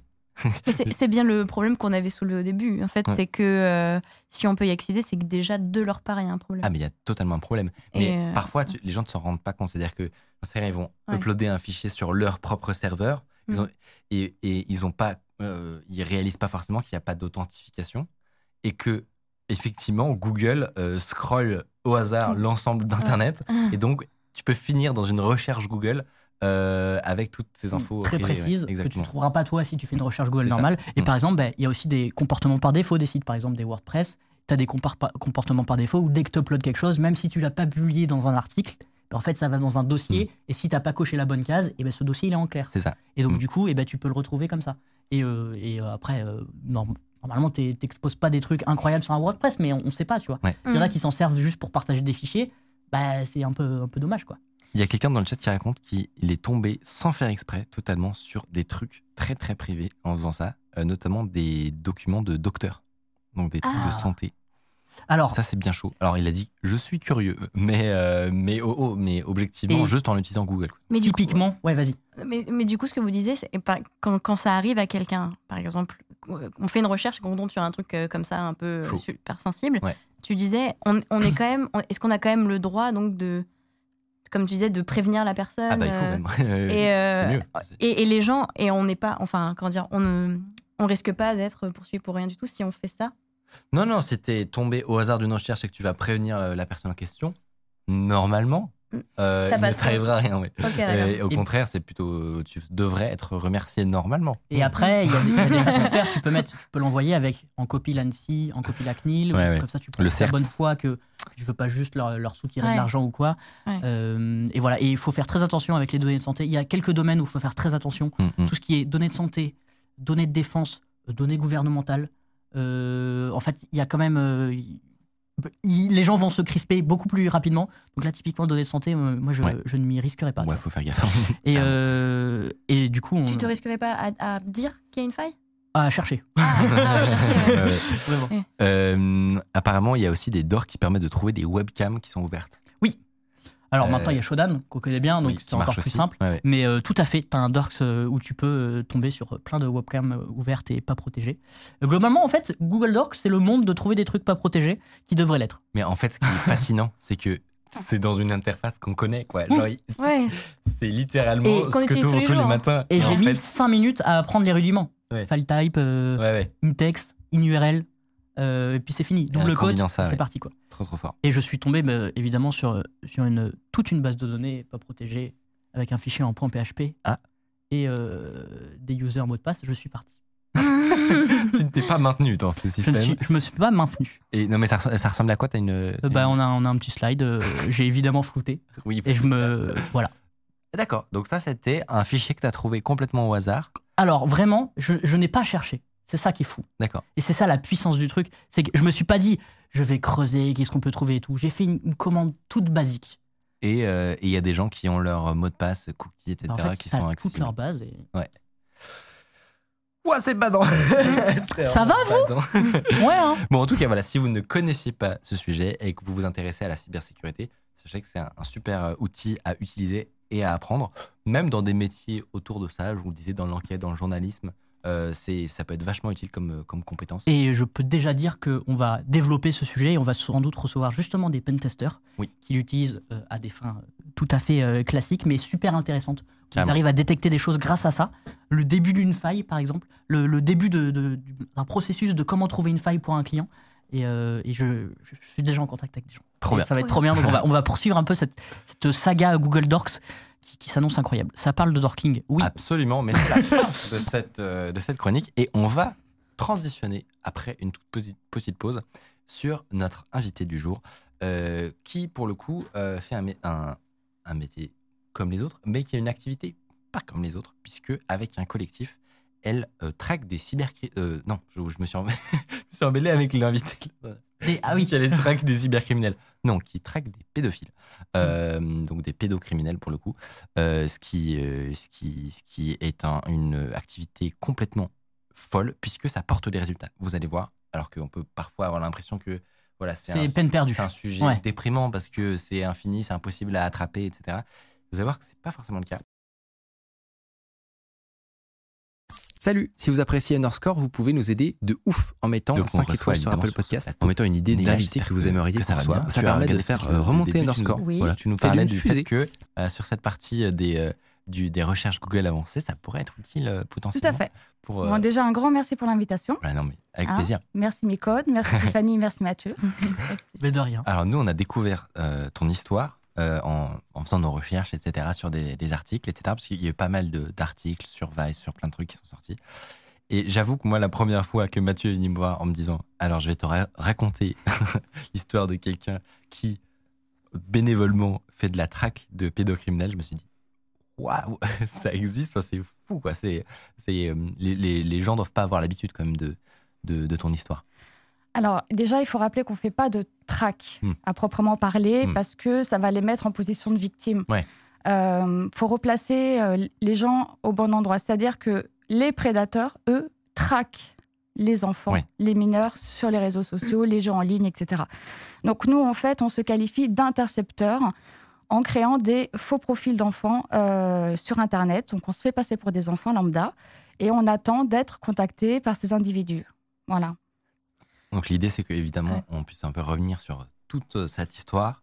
Comment euh, toi, tu t'es retrouvé dans, dans cette Mhm. position, à, à se lancer dans cette activité qui est quand même pas commune? Euh, moi, je connais pas d'autres gens qui, qui font ça, donc ça va être hyper intéressant. Et voir un peu comment vous procédez. Euh, Est-ce que ça amène des résultats ou pas? Et puis aussi, l'idée, c'est qu'on puisse un peu parler de, de, de l'aspect technique, de comment aujourd'hui, en tant que euh, développeur et en tant que créateur de plateforme, il commence à y avoir des outils vraiment très avancés pour euh, détecter euh, des comportements pédocriminels et essayer éviter, euh, d'éviter au maximum ce genre de choses sur, sur Internet. Vous allez voir, c'est hyper intéressant. Il y avait des trucs avec de l'IA et tout. Enfin, c'est, ça va être super, super cool. Euh, avant de commencer, est-ce que tu voudrais déjà nous, nous dire quelle est ton activité dans, dans la Alors, vie dans tous la les vraie jours? vie tous Ouais. les jours, je suis femme de ménage à plein temps. Donc voilà, je suis Donc, mère de famille. rien à voir, vraiment. voilà, rien à voir. J'ai trois enfants, une mère de famille lambda, une citoyenne lambda. quoi. Voilà, tout simplement. Et alors, comment est-ce que ça a commencé? Comment tu t'es dit, je vais me mettre à essayer d'intercepter justement des pédocriminels? Ben, en fait, tout a commencé lorsque j'ai découvert un reportage de Carl Zero qui s'appelle Zone Vort, les fichiers de la honte, et euh, donc qui, ra- qui raconte un réseau pédocriminel. On est en 1999, euh, début des années 2000. Donc un réseau européen où il y a des, euh, des milliers d'enfants qui ont été identifiés, donc violés, torturés. On parle de bébés, d'enfants, adolescents, etc. Donc vraiment un reportage qui est traumatisant. Et de là, je me suis un petit peu renseignée, j'en ai regardé d'autres. J'ai vu euh, Viol d'enfants, La fin du silence d'Élise Lucet. Et à force, à force de chercher, j'ai, j'ai- je, me suis, enfin, je me suis réveillée un matin en me disant c'est juste pas possible. Mm. On ne peut pas rester les bras croisés. On est dans un pays quand même où il y a des droits, où il est censé avoir une protection de l'enfance et qu'il faut agir, il faut faire quelque chose. Et donc, euh, on m'a euh, rencardé sur la page Facebook de Stephen Moore, donc qui lui était lanceur d'alerte sur la question et qui avait déjà commencé à créer son premier avatar, son premier enfant virtuel, qui s'appelait à l'époque Alicia. Ok. Et euh, du coup, moi, je l'ai contacté en lui disant que je voulais agir aussi. Et de là, il m'a expliqué comment faire un, un profil d'enfant parce que il faut des codes, il faut, il faut, il faut savoir comment on fait. C'est pas Mm. un jeu. Ouais. Et, euh, et en fait, c'est là que j'ai compris et j'ai réalisé avec stupéfaction que lorsqu'on met un enfant virtuel en ligne, il est alpagué par des dizaines et des dizaines d'hommes adultes, principalement des hommes, dont le but est d'avoir des rapports sexuels avec l'enfant. Donc, toi, à ce moment-là, tu te rends compte que euh, c'est un, un- un problème dramatique, ultra fait. répandu, Mhm. et que il est possible de peut-être essayer de faire quelque chose. C'est ça, tout à fait. À notre humble échelle, quoi. Ouais. Donc, puisqu'on n'a pas de moyens, on n'a pas, on pas de financement, on n'a rien du tout. Hmm. Et euh, on a décidé ensemble de monter un collectif et de euh, mont- montrer à travers différents reportages qu'on a pu faire, différents médias, donner les clés, expliquer comment on fait sans se retrouver derrière les barreaux parce qu'il y a quand même une législation à respecter. Hmm. et euh, montrer, enfin surtout montrer que ce fléau est persistant, il est partout euh, et qu'il faut, faut faire de la prévention auprès des enfants, auprès des parents surtout.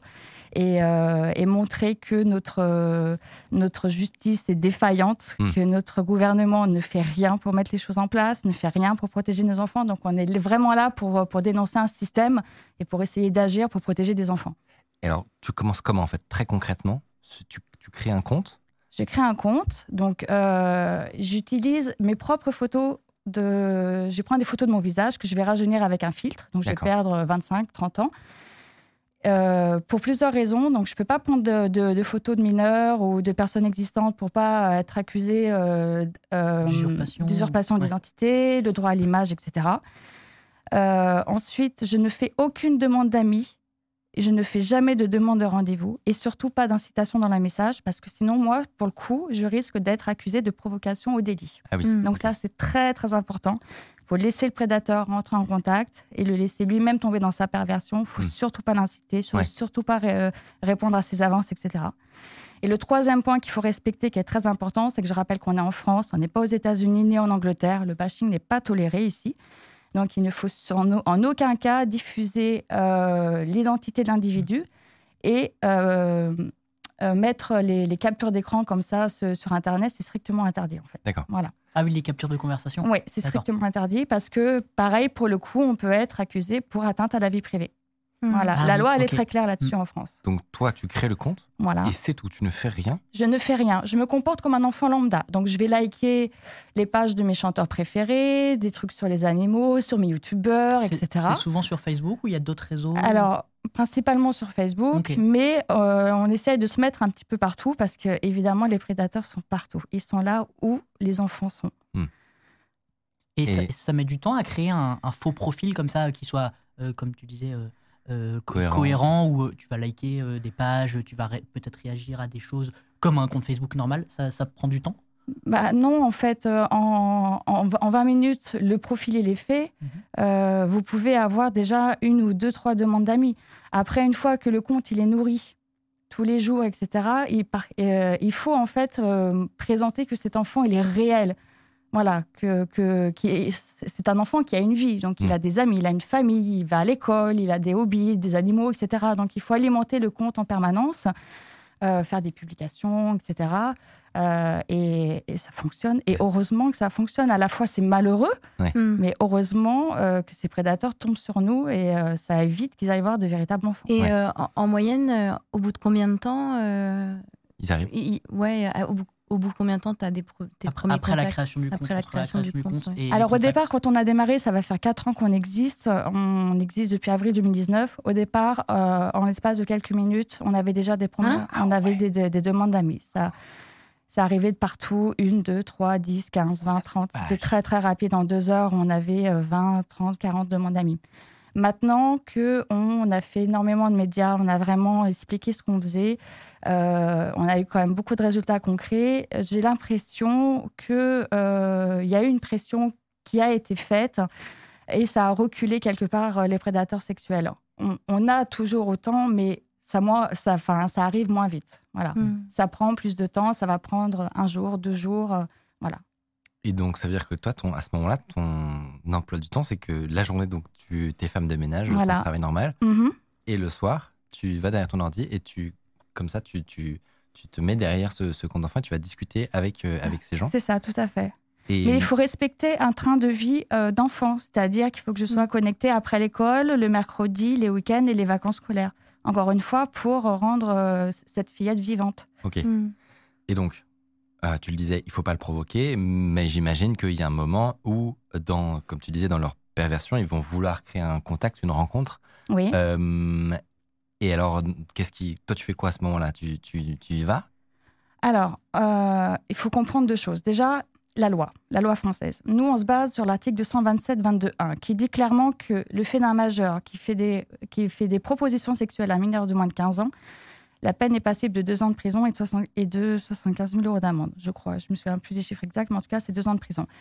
Si les échanges numériques sont suivis d'un rendez-vous, la peine passe de 2 à 5 ans. D'accord. Donc, à savoir qu'il faut toujours que ce soit lui qui fasse la proposition de rencontre et pas nous, encore une fois, pour pas être accusé de provocation.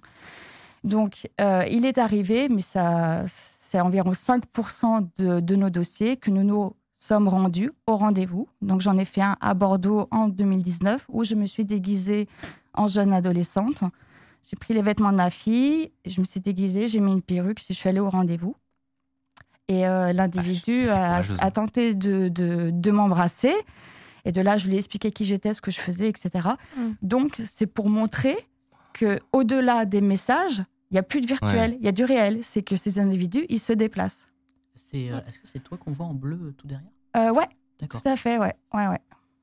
Et donc là, ça, c'est c'était le, dans le Envoyé piégé. spécial, ça. Ouais, ouais. On est, on est en 2019 là. Et, et à ce moment-là, du coup, quand tu confrontes la personne, qu'est-ce que toi, euh, est-ce que après euh, le, le, but c'est d'amener cette personne Ah bah le but c'est qu'ils soient en prison.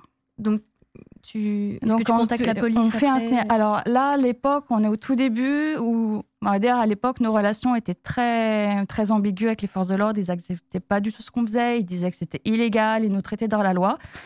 Et on a résisté. On a démontré que ce qu'on faisait, bah, c'était dans les clous.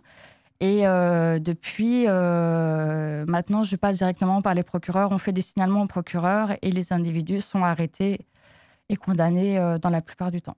Voilà, c'était la question justement que j'avais, c'est sur, sur le. Est-ce que tu as des, des, chiffres un peu sur combien Alors, on a envoyé environ 110 dossiers euh, à travers le Quand monde, même. donc pas uniquement en France, donc c'est tous les pays francophones, donc France, Suisse, Belgique, euh, euh, Canada évidemment. Là, on vient d'envoyer de, un signalement en Italie et au Salvador, donc on ne sait pas ce que ça va donner encore. On, on, alors, des retours que nous avons, il faut comprendre que vu que nous ne sommes pas la réelle victime, puisque la victime n'existe pas, on n'a pas de retour. Donc, c'est au bon vouloir du magistrat ou du De policier de nous donner Mmh. les suites de l'enquête, des condamnations, ou alors on, on, voit les suites dans la presse. Nous avons effectué so euh, 73 arrestations, dont 34 ont été condamnés. Il y en a qui ont pris du sursis, il y en a qui dorment en prison actuellement, qui ont pris du ferme. Donc, ça fonctionne. Ça fonctionne. Mmh. Voilà. Mais il a fallu se battre Mmh. voilà, pendant des années pour euh, faire comprendre que, que c'est des individus qui sont dangereux. Quoi. C'est ouais, Et- réel. Quoi. Tu disais euh, constituer un dossier Mhm. euh, que vous envoyez au procureur, si j'ai Oui. bien compris. Ça veut dire quoi un dossier? C'est tous les éléments que vous avez pu récolter Mhm. euh, Alors, il faut savoir que l'équipe, on est environ une cinquantaine. Je profite de l'émission pour les remercier mille fois parce qu'ils font un travail juste extraordinaire. Ouais. On a donc des intercepteurs, donc ceux qui vont jouer le rôle de l'enfant virtuel, et il y a les enquêteurs. Donc, D'accord. Euh, fouiller la vie de, de, de, du mise en cause, donc euh, son, son, nom, son prénom, sa ville, ce qu'il fait dans, dans, dans, la vie, tout ce qu'on peut trouver. Donc, encore une fois, comme je vous disais tout à l'heure en off, en open source. Voilà, toutes nos recherches, mmh. on les trouve euh, soit dans les informations qu'ils nous donnent d'eux-mêmes dans les messages, ah oui. voilà, parce qu'il y en a qui, de, qui, se dévoilent beaucoup. Ouais. Ou euh, voilà ce qu'on peut trouver euh, sur Internet euh, de façon complètement légale. Et, Parce que j'imagine que si jamais vous, vous obteniez des infos illégalement, c'est pas recevable. C'est ça. Donc dans tous les cas, c'est impossible. On discutait justement euh, juste avant de, de cette étape-là, de, de, essayer de rassembler un maximum d'informations sur les, sur les potentiels agresseurs du coup, euh, et, et, sur le fait qu'il y avait euh, beaucoup de choses à faire sur l'OSINT. Euh, donc tu nous disais que dans le collectif, il y a des gens qui sont un peu informaticiens, etc., Mhm. mm -hmm. mais pas forcément tant que ça. Oui. Ce qui veut dire que si vous, vous faites de l'OSINT, euh, donc qui est cette discipline qui consiste à avec des moyens techniques, essayer de trouver des, des, informations accessibles en open source et donc, à mon avis, qui seraient euh, recevables. Mais du coup, c'est important qu'ils soient accessibles en open source. Sinon, le procureur, il va, il va classer il va... le truc sans suite. Sans suite, exactement. J'imagine. Bah oui, cas, il, il, nous dira, il nous dira que les éléments, il ne peut pas les... les... obtenir. Donc ça ne sert à rien. Ça voilà, fera un vice de... de... procédure et puis lui, euh, il pourra s'en sortir avec son ouais, avocat en fait. Ça, voilà. Il ne faut pas se sentir. Ouais. Non, faites pas de bêtises. Exactement, se sentir pousser euh, les ailes. Les ailes.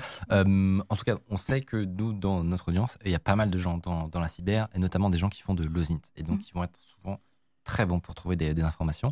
Donc, si en tout cas ce ce, cette cause vous parle et que vous voulez y consacrer de, de, leur temps, je vois que dans le chat, il y a beaucoup de, voilà, de bravo, de gens qui sont impressionnés par ce que vous faites. Mais c'est gentil, mais c'est rien. Je, on est des simples parents pour la plupart, on est des bénévoles et on, voilà, on montre juste qu'avec de la détermination et de la volonté, on peut arriver à faire quelque chose. Bah non, mais c'est énorme. C'est énorme. Mmh. Et, euh, et, et je, je, sais qu'il y en aura plein, en tout cas, qui voudront peut-être vous aider.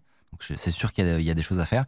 Toi, euh, qui as vu... Euh, euh, cette évolution pendant quelques années. Est-ce que tu vois que cette activité que vous faites actuellement, qui honnêtement euh, est un truc qui devrait, qui devrait être de la police, quoi, euh, est-ce que tu vois que c'est en train de- d'aller dans le bon sens quand même ou aucun changement?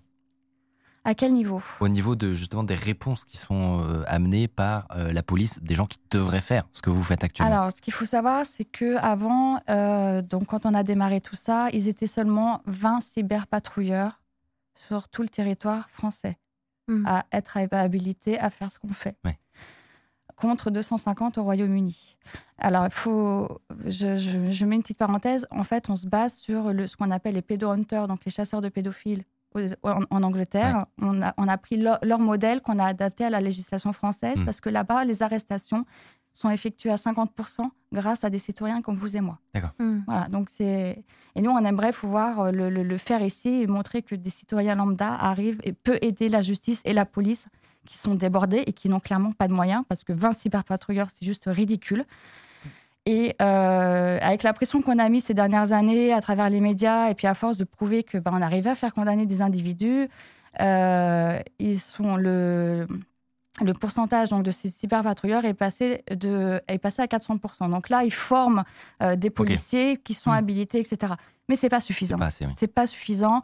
Euh, nous, ce qu'on demande, euh, c'est un, ce qu'on- enfin, c'est un cadre légal. Nous, on demande un cadre qui permet de, de, de, de travailler conjointement, euh, mais légalement. Parce qu'en fait, euh, ce, ce- ce travail commun, il existe, mais dans l'ombre. Et nous, on voudrait quelque chose d'officiel pour que ça aille plus vite. Parce que des fois, on va perdre du temps. On va attendre des mois et des mois. Alors que c'est des, des individus qui sont dangereux. Beaucoup vont sur des sites pédopornographiques. Il y en a, on ne sait pas ce qu'ils font avec leurs enfants. Donc, pour nous, il y a urgence. Mm. Donc, euh, donc voilà, il faut, euh, il faut que la loi là-dessus, elle évolue. Moi, j'ai une question sur. euh, on a vu, parfois, tu vas à la rencontre euh, des, des, des- des mises en cause. Euh, alors, honnêtement, je ne sais pas si moi je, je le ferais et j'en serais capable. Ouais. Il y a- vous prenez des, des précautions euh, pour faire. Enfin, qu'est-ce que. Comment vous mettez en Comment place- s'organiser Comment Ouais. s'en- ouais, voilà. A-. Comment vous organisez Bah, ce, on n'y va pas de- tout seul. Alors déjà, voilà, c'est que- c'est quelque chose qu'on qu'on- qu'on essaye, enfin qu'on qu'on évite de faire maintenant, puisque comme je vous dis, maintenant la, la, la justice prend le relais plus rapidement, donc on n'a pas besoin de, de- de se déplacer. Mais euh, à chaque fois que j'y suis allée, j'avais toujours des gardes-corps euh, qui étaient à côté de moi, pas loin. Bah, on ne sait pas ce qui peut arriver Bah parce oui. que euh, Ah bah. dans, dans les pays an- anglo-saxons, il y, y a eu des drames. hein. Il y en a, ils sont fait renverser par des voitures. Il y en a qui ont pris des coups de couteau. Ah oui. Donc, euh, donc voilà, après, on sait, on sait pas sur qui on peut tomber. Donc, euh, Mm. on n'est pas des chevaliers. On, Voilà. Donc, c'est pour ça, encore une fois, c'est pas un jeu. Euh, ça peut vite se retourner contre vous si vous respectez pas les règles. Et, c'est- et puis, c'est une activité qui, psychologiquement, est très difficile. On Mm. est amené à voir des choses qui sont juste horribles. Alors, nous, en tant qu'adultes, il faut imaginer un enfant Mm. qui reçoit des, des- des images qui sont juste euh, Mm. indescriptibles. Je, je me demandais, moi, si parfois, euh, j'imagine qu'il il peut y avoir des. On le voit aussi dans les, affaires qui, sortent un peu tout le temps. Il y a euh, cette pré-discussion qui se passe euh, avant une, une, une- une rencontre, un truc comme ça, où on va demander des, des photos, des Oui. trucs comme ça. Comment vous faites dans ce genre de cas? Eh ben, on peut pas envoyer de photos. pas. Bah oui. On peut pas envoyer de photos parce que déjà, ce serait de la provocation, ce serait de Ouais, l'incitation. ouais. On n'en a pas, donc on trouve toujours une excuse en fait. Mm. Voilà. Donc euh, après, il y a des choses que je peux pas trop dire parce que s'il y a des prédateurs qui nous écoutent, faudrait pas que je dise euh, toutes nos méthodes. Euh, on essaie de repousser au maximum. Après, ça commence toujours par des photos, mais il faut comprendre que eux, ils les envoient de leur propre chef. Ils envoient des photos de leur attribut. Ils se masturbent devant ce qu'ils pensent être un enfant. Euh, Et ensuite, souvent, il y a tout. Il y a ensuite une menace qui va s'installer, donc qui va menacer l'enfant. Tu dis rien à tes parents, sinon je te tue. Et de là, euh, souvent on me dit oui, mais pourquoi les gamins ils vont au rendez-vous? Mais parce qu'ils n'ont pas le choix en fait, parce qu'ils sont tombés dans un engrenage où ils n'ont pas le choix, ils ont peur, ils peuvent pas le dire à leurs parents, ils sont menacés, ils sont complètement piégés ces gosses en fait. Mm.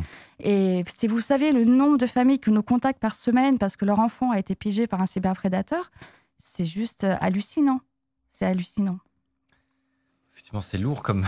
comme euh, c'est lourd comme. Mais euh, d'ailleurs, tu- toi, tu, tu disais que, que tu avais toi-même des enfants. Est-ce Oui. que, est-ce que euh, ils connaissent la nature de ton activité? Est-ce que tu Ah leur oui. expliques? Oui, oui, bien sûr, ils savent ce que, Et- ce que je fais depuis des années. Et moi, ça m'a permis de, de faire de la prévention auprès de mes enfants. Oui. Parce que ce que je trouve malheureux, c'est qu'en tant que, que citoyenne, euh, je, je ne savais pas tout ça.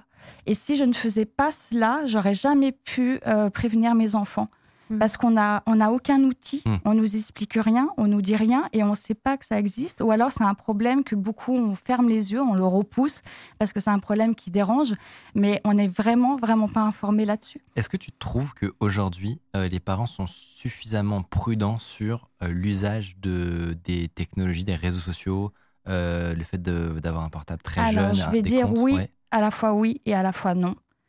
Euh, il y a des parents qui vont être très prévenants, qui vont utiliser ce qui existe. Nous, on préconise souvent l'application Family Link de Mm. Google, qui est très bien, donc qui n'est pas encore assez poussée, mais qui permet déjà de veiller ce- son enfant, de, euh, à savoir euh, parental, en les- fait. Ouais, il y a le contrôle parental, il ne peut pas installer les applications qu'il veut sans l'autorisation Mm. de, de- de ses parents, etc. Mais euh, moi, c'est ce que je dis aux parents, c'est qu'on ne peut pas laisser un, un appareil numérique dans les mains sans lui avoir donné les codes. C'est Mm. comme quand on apprend à un enfant à faire du vélo, on lui explique le code de la route. Internet, c'est la même chose. Après, il y a les parents, euh, je m'en foutiste. C'est je donne l'appareil à mon enfant, j'ai la tranquillité, je ne sais pas ce qui se passe. Et ça, malheureusement, euh, bah, c'est- des profs faciles pour les prédateurs, en fait. Il y a justement euh, beaucoup de, de ces choses-là qui se passent euh, sur euh, ce terrain qui est Internet. Euh, et, une part de l'action qui peut être faite, c'est évidemment la, justice, c'est aussi euh, les, développeurs, finalement, les gens qui créent les plateformes, les sites web, etc., euh, puisque c'est beaucoup là où se passe cette discussion. Donc, ça nous a donné une idée de cette rencontre avec toi, c'est de regarder un petit peu justement quels étaient les outils qui avaient été développés pour essayer de lutter contre, contre euh, ce phénomène de la pédocriminalité. Euh, le premier qu'on a trouvé s'appelle PhotoDNA. Euh, c'est sans doute l'un des, plus anciens. Donc, il est développé à partir de 2009 euh, par Microsoft et le Dartmouth College aux États-Unis. Alors, comment ça fonctionne? En fait, l'outil va créer un hash. C'est une, signature numérique unique qui correspond à chaque image. Euh, c'est un hash qui n'est évidemment pas réversible. Donc, le fait de partager des bases de données avec ces hashes-là ne permet pas de retrouver la photo Ouais. d'origine, évidemment.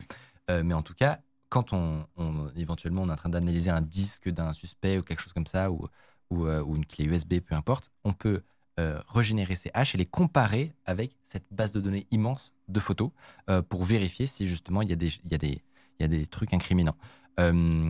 C'est assez malin parce que ça n'utilise pas des technologies de reconnaissance faciale, Mm. euh, ça identifie personne. Enfin voilà, c'est assez léger. Ça fonctionne tout simplement avec ben voilà le volume de base de données d'images.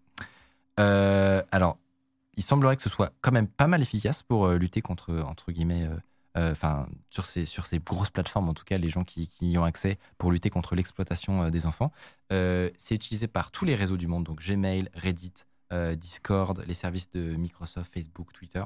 Euh, et c'est même utilisé pour d'autres usages comme la lutte contre le terrorisme. Euh, PhotoDNA a, euh, par exemple, anecdote, permis de supprimer des vidéos d'Al-Qaïda euh, sur Facebook en 2008. Ok. Euh, et en deux- 2018. oui, pardon, 2018. Et en 2021, euh, Google a fait euh, 6000 rapports concernant des images d'exploitation infantile grâce à PhotoDNA et supprimé apparemment deux- euh, 270 000 comptes d'utilisateurs. Oui, 600 000 rapports. Ah Oui. J'ai dit combien moi? 6 000. 6 000 à l'échelle de Google, ça aurait été bien. Mais... Oui, oui, ça aurait été pas tant que ça. Donc, oui, donc, pardon, je, je récapitule. En 2021, Google a fait 600 000 rapports euh, d'images euh, qu'ils ont détectés. Et Euh, 270 000. Et ils ont supprimé 270 000 comptes utilisateurs quand même. Ah ouais. Ouais, ça fait un volume. Oui, mais le problème, c'est qu'ils suppriment ces comptes et ils repoussent comme des champignons le lendemain. C'est comme les sites pédopornographiques qui vont être fermés au point A, ils vont rouvrir au point B. Donc, il faut. C'est très euh, dur à monitorer. ouais. Après, euh, je- pardon, je rebondis, Mm. mais le gouvernement a, a mis en place, enfin, le fisc a mis en place un algorithme, en on est en 2020, je crois, qui permet de détecter sur les réseaux sociaux les fraudeurs fiscaux. Donc là, ils mettent les moyens en place quand il s'agit d'argent. Mm. Mais par contre, pour mettre un algorithme qui permettrait d'éviter ne serait-ce que les pédocriminels en- entrent en contact avec des enfants, ça, ils le font pas. Il y, a- il y avait effectivement cette histoire de, de détection aussi de piscines sur euh, Google Tout Maps. à fait. Et effectivement, Mm, avec C'est vrai ça. Mm. des gros moyens. euh, et voilà, là, ça- Et puis- comme tu dis, ça fonctionne bien là. En fait, là, Ouais. où, là où c'est différent, c'est que là, pour le coup, c'est l'État directement. Et là, ça- là c'est des Là, projets. un- euh, Des consortiums privés. ouais. Et puis même, c'est souvent des, souvent ils sont gratuits. C'est Ouais, des, gens des chez eux en fait qui font ça, associations qui mettent ça à des- disposition. ouais. soutenus par les grosses boîtes. C'est jamais, c'est jamais en État en fait. Il y a un autre nom qui, qui, qu'on, a trouvé qui s'appelle le projet VIC, donc pour Victim First, et euh, il est géré par une ONG, euh, the International Center for Missing and Exploited Children. Je sais pas si ça te dit quelque chose, mais euh, c'est euh, un site qui, pour le coup, a un fonctionnement un peu plus malin et évolué, puisque plutôt que d'avoir des bases un peu séparées qui vont se recouper, là, il y a une centralisation de tous les hash qui ont été trouvés. Donc, c'est plusieurs millions de euh, de, donc de pédopornographie euh, et qui sont directement, eux, pour le coup, en lien avec les autorités américaines, le département américain, etc.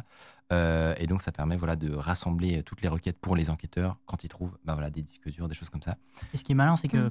euh, PhotoDNA est, euh, était à disposition gratuit depuis euh, Ouais. plusieurs années. Et en fait, ils ont récupéré, euh, Microsoft La base, leur, a, ouais. leur a donné à, à cette ONG qui, bah, qui, gère- enfin, qui sait bien mieux gérer ce genre de problématique que Microsoft qui fait plein de trucs. Donc, du coup, ils lui ont donné PhotoDNA, ils ont pu, ils ont pu en faire quelque chose de, de- Voilà.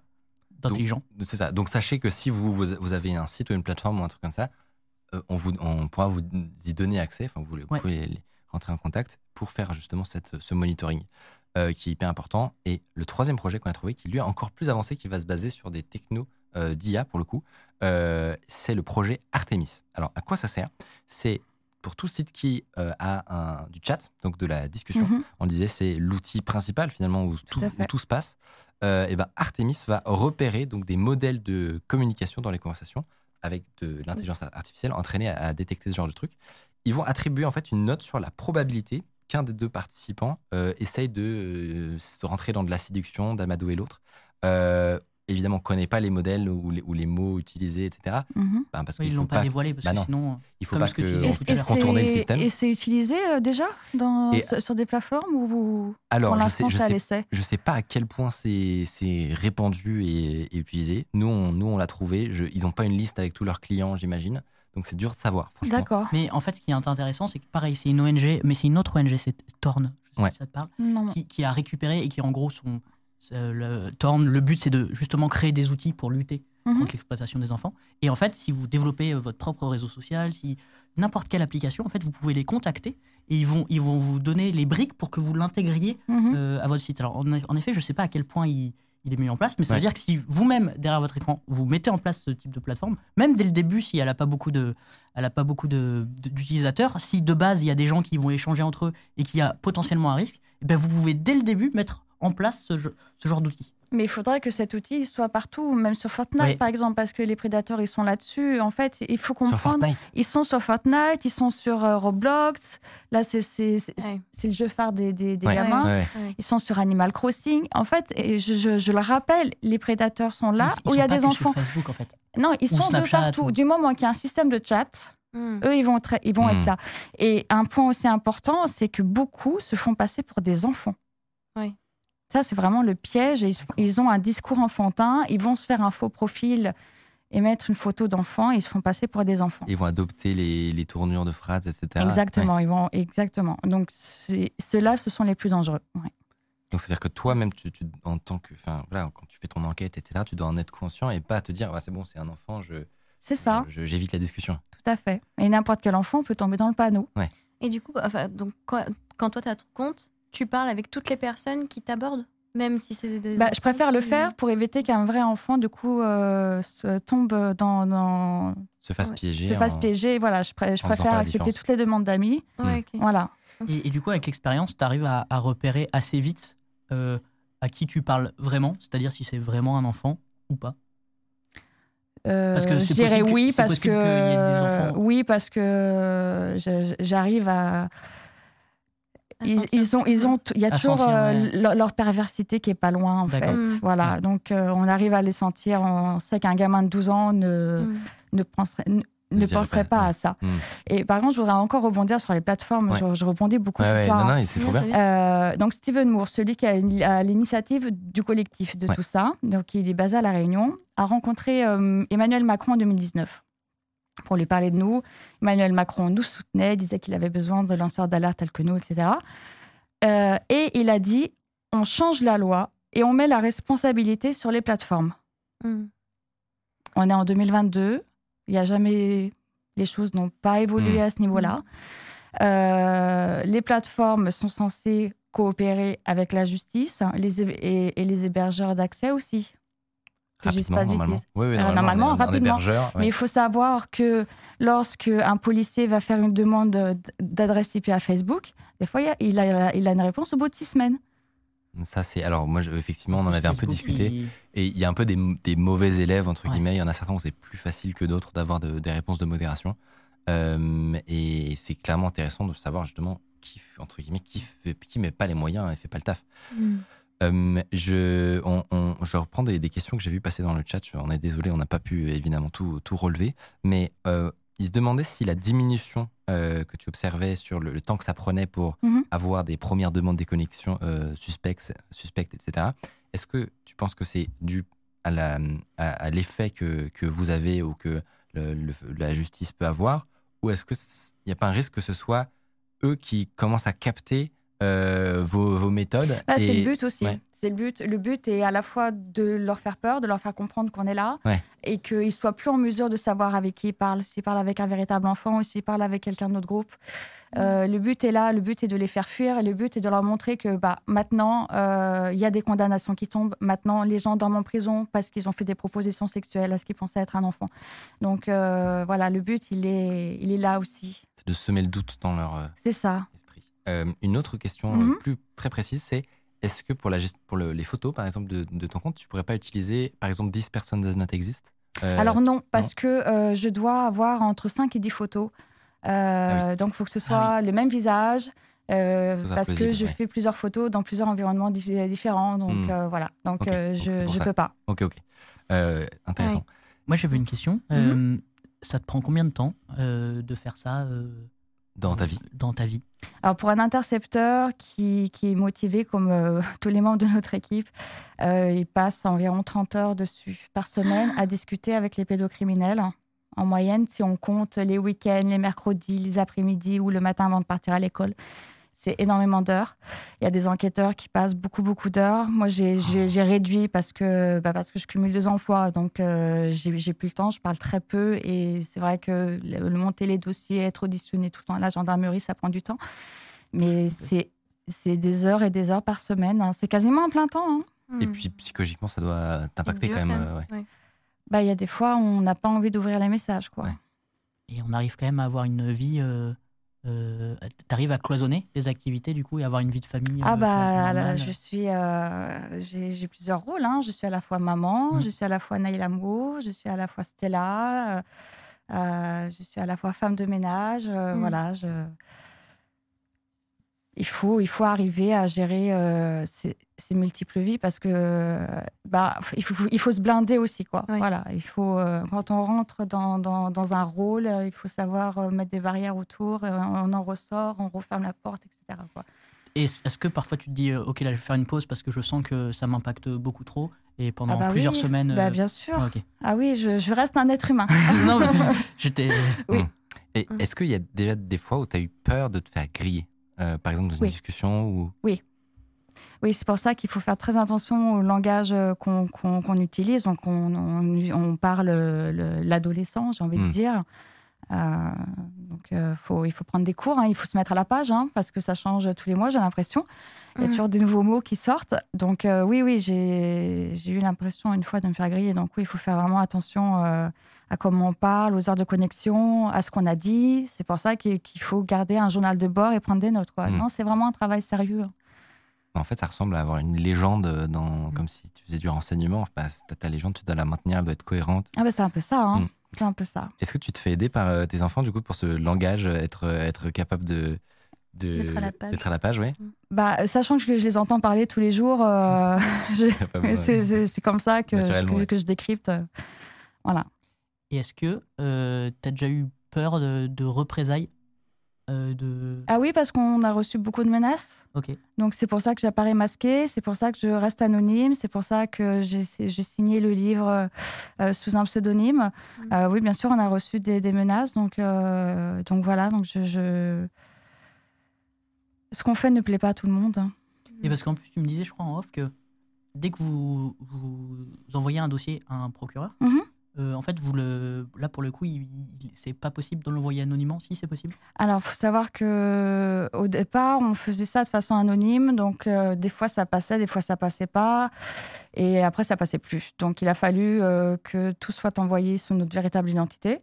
Donc, il faut savoir que les prédateurs que nous dénonçons savent nos identités Ah, par ça. conséquent, parce que nos noms figurent dans les procédures. Mais c'est pas Ouais. rassurant. Et donc du coup, il Bah, faut aller. ça, c'est quelque chose qui, qui me dérange en soi. ouais. Ouais. Ben, mais il faudrait qu'il y ait un système quand même pour. euh, Mhm. Bah, Il y a un Oui, oui, système qui oui, existe au- à Montréal qui est super bien fait. Il y a un site internet qui permet de dénoncer n'importe quel crime de façon anonyme. Vous rentrez toutes les informations que, que vous avez à donner euh, et euh, vous- êtes contacté. Euh, donc, euh, c'est c'est anonyme. Certains même vous payent pour ça. Ils vous donnent de l'argent pour vous remercier euh, d'avoir permis D'être la- la- l'arrestation de quelqu'un, tout à fait. Et le site est très, très, très bien fait. Nous, on l'a utilisé pour faire arrêter un, un Canadien. Et euh, j'ai trouvé ça génial, quoi. Vraiment, il faudrait que. pour s'en inspirer. Ah oui, vraiment. Tu parlais d'un livre. Oui. Euh, c'est celui que j'ai entre mes mains. Alors, on a une version qui est très. euh, Presque fini. presque finie, C'est exactement. presque collé. Donc, je, je dois un peu le tenir pour le, le, le maintenir euh, euh, uni, n'est-ce pas? Sais pas si on peut le montrer. Parfait. Euh, donc, le titre Les prédateurs sont dans la poche de vos enfants. Euh, signé sous pseudonyme, évidemment. Mhm. Qu'est-ce que Qu'est-ce que tu abordes dedans? Alors, dedans, je raconte toute l'histoire de notre collectif, euh, le pourquoi du comment, et surtout ce à quoi nous, on a été confrontés, donc ce à quoi n'importe quel enfant peut être confronté. Toutes les horreurs qu'on a vues, les défaillances du système, nos coups de gueule, nos peines, nos joies, nos victoires, nos défaites. Euh, c'est aussi un livre surtout en prévention euh, qui peut être très dur à lire parfois parce que je ne lorgne pas sur les détails. Mais euh, je suis là pour montrer une vérité, pour montrer un fléau qui existe et que, les, que, que tout le monde doit en prendre connaissance. Là, on est à l'approche de Noël. Il y aura beaucoup de téléphones, de tablettes et d'ordinateurs sous le sapin. Ouais. Et il faut vraiment, vraiment que les parents euh, aient les codes, qu'ils s'informent, euh, parce que c'est très important. Encore une fois, les prédateurs sont dans la poche de vos enfants, les prédateurs sont partout.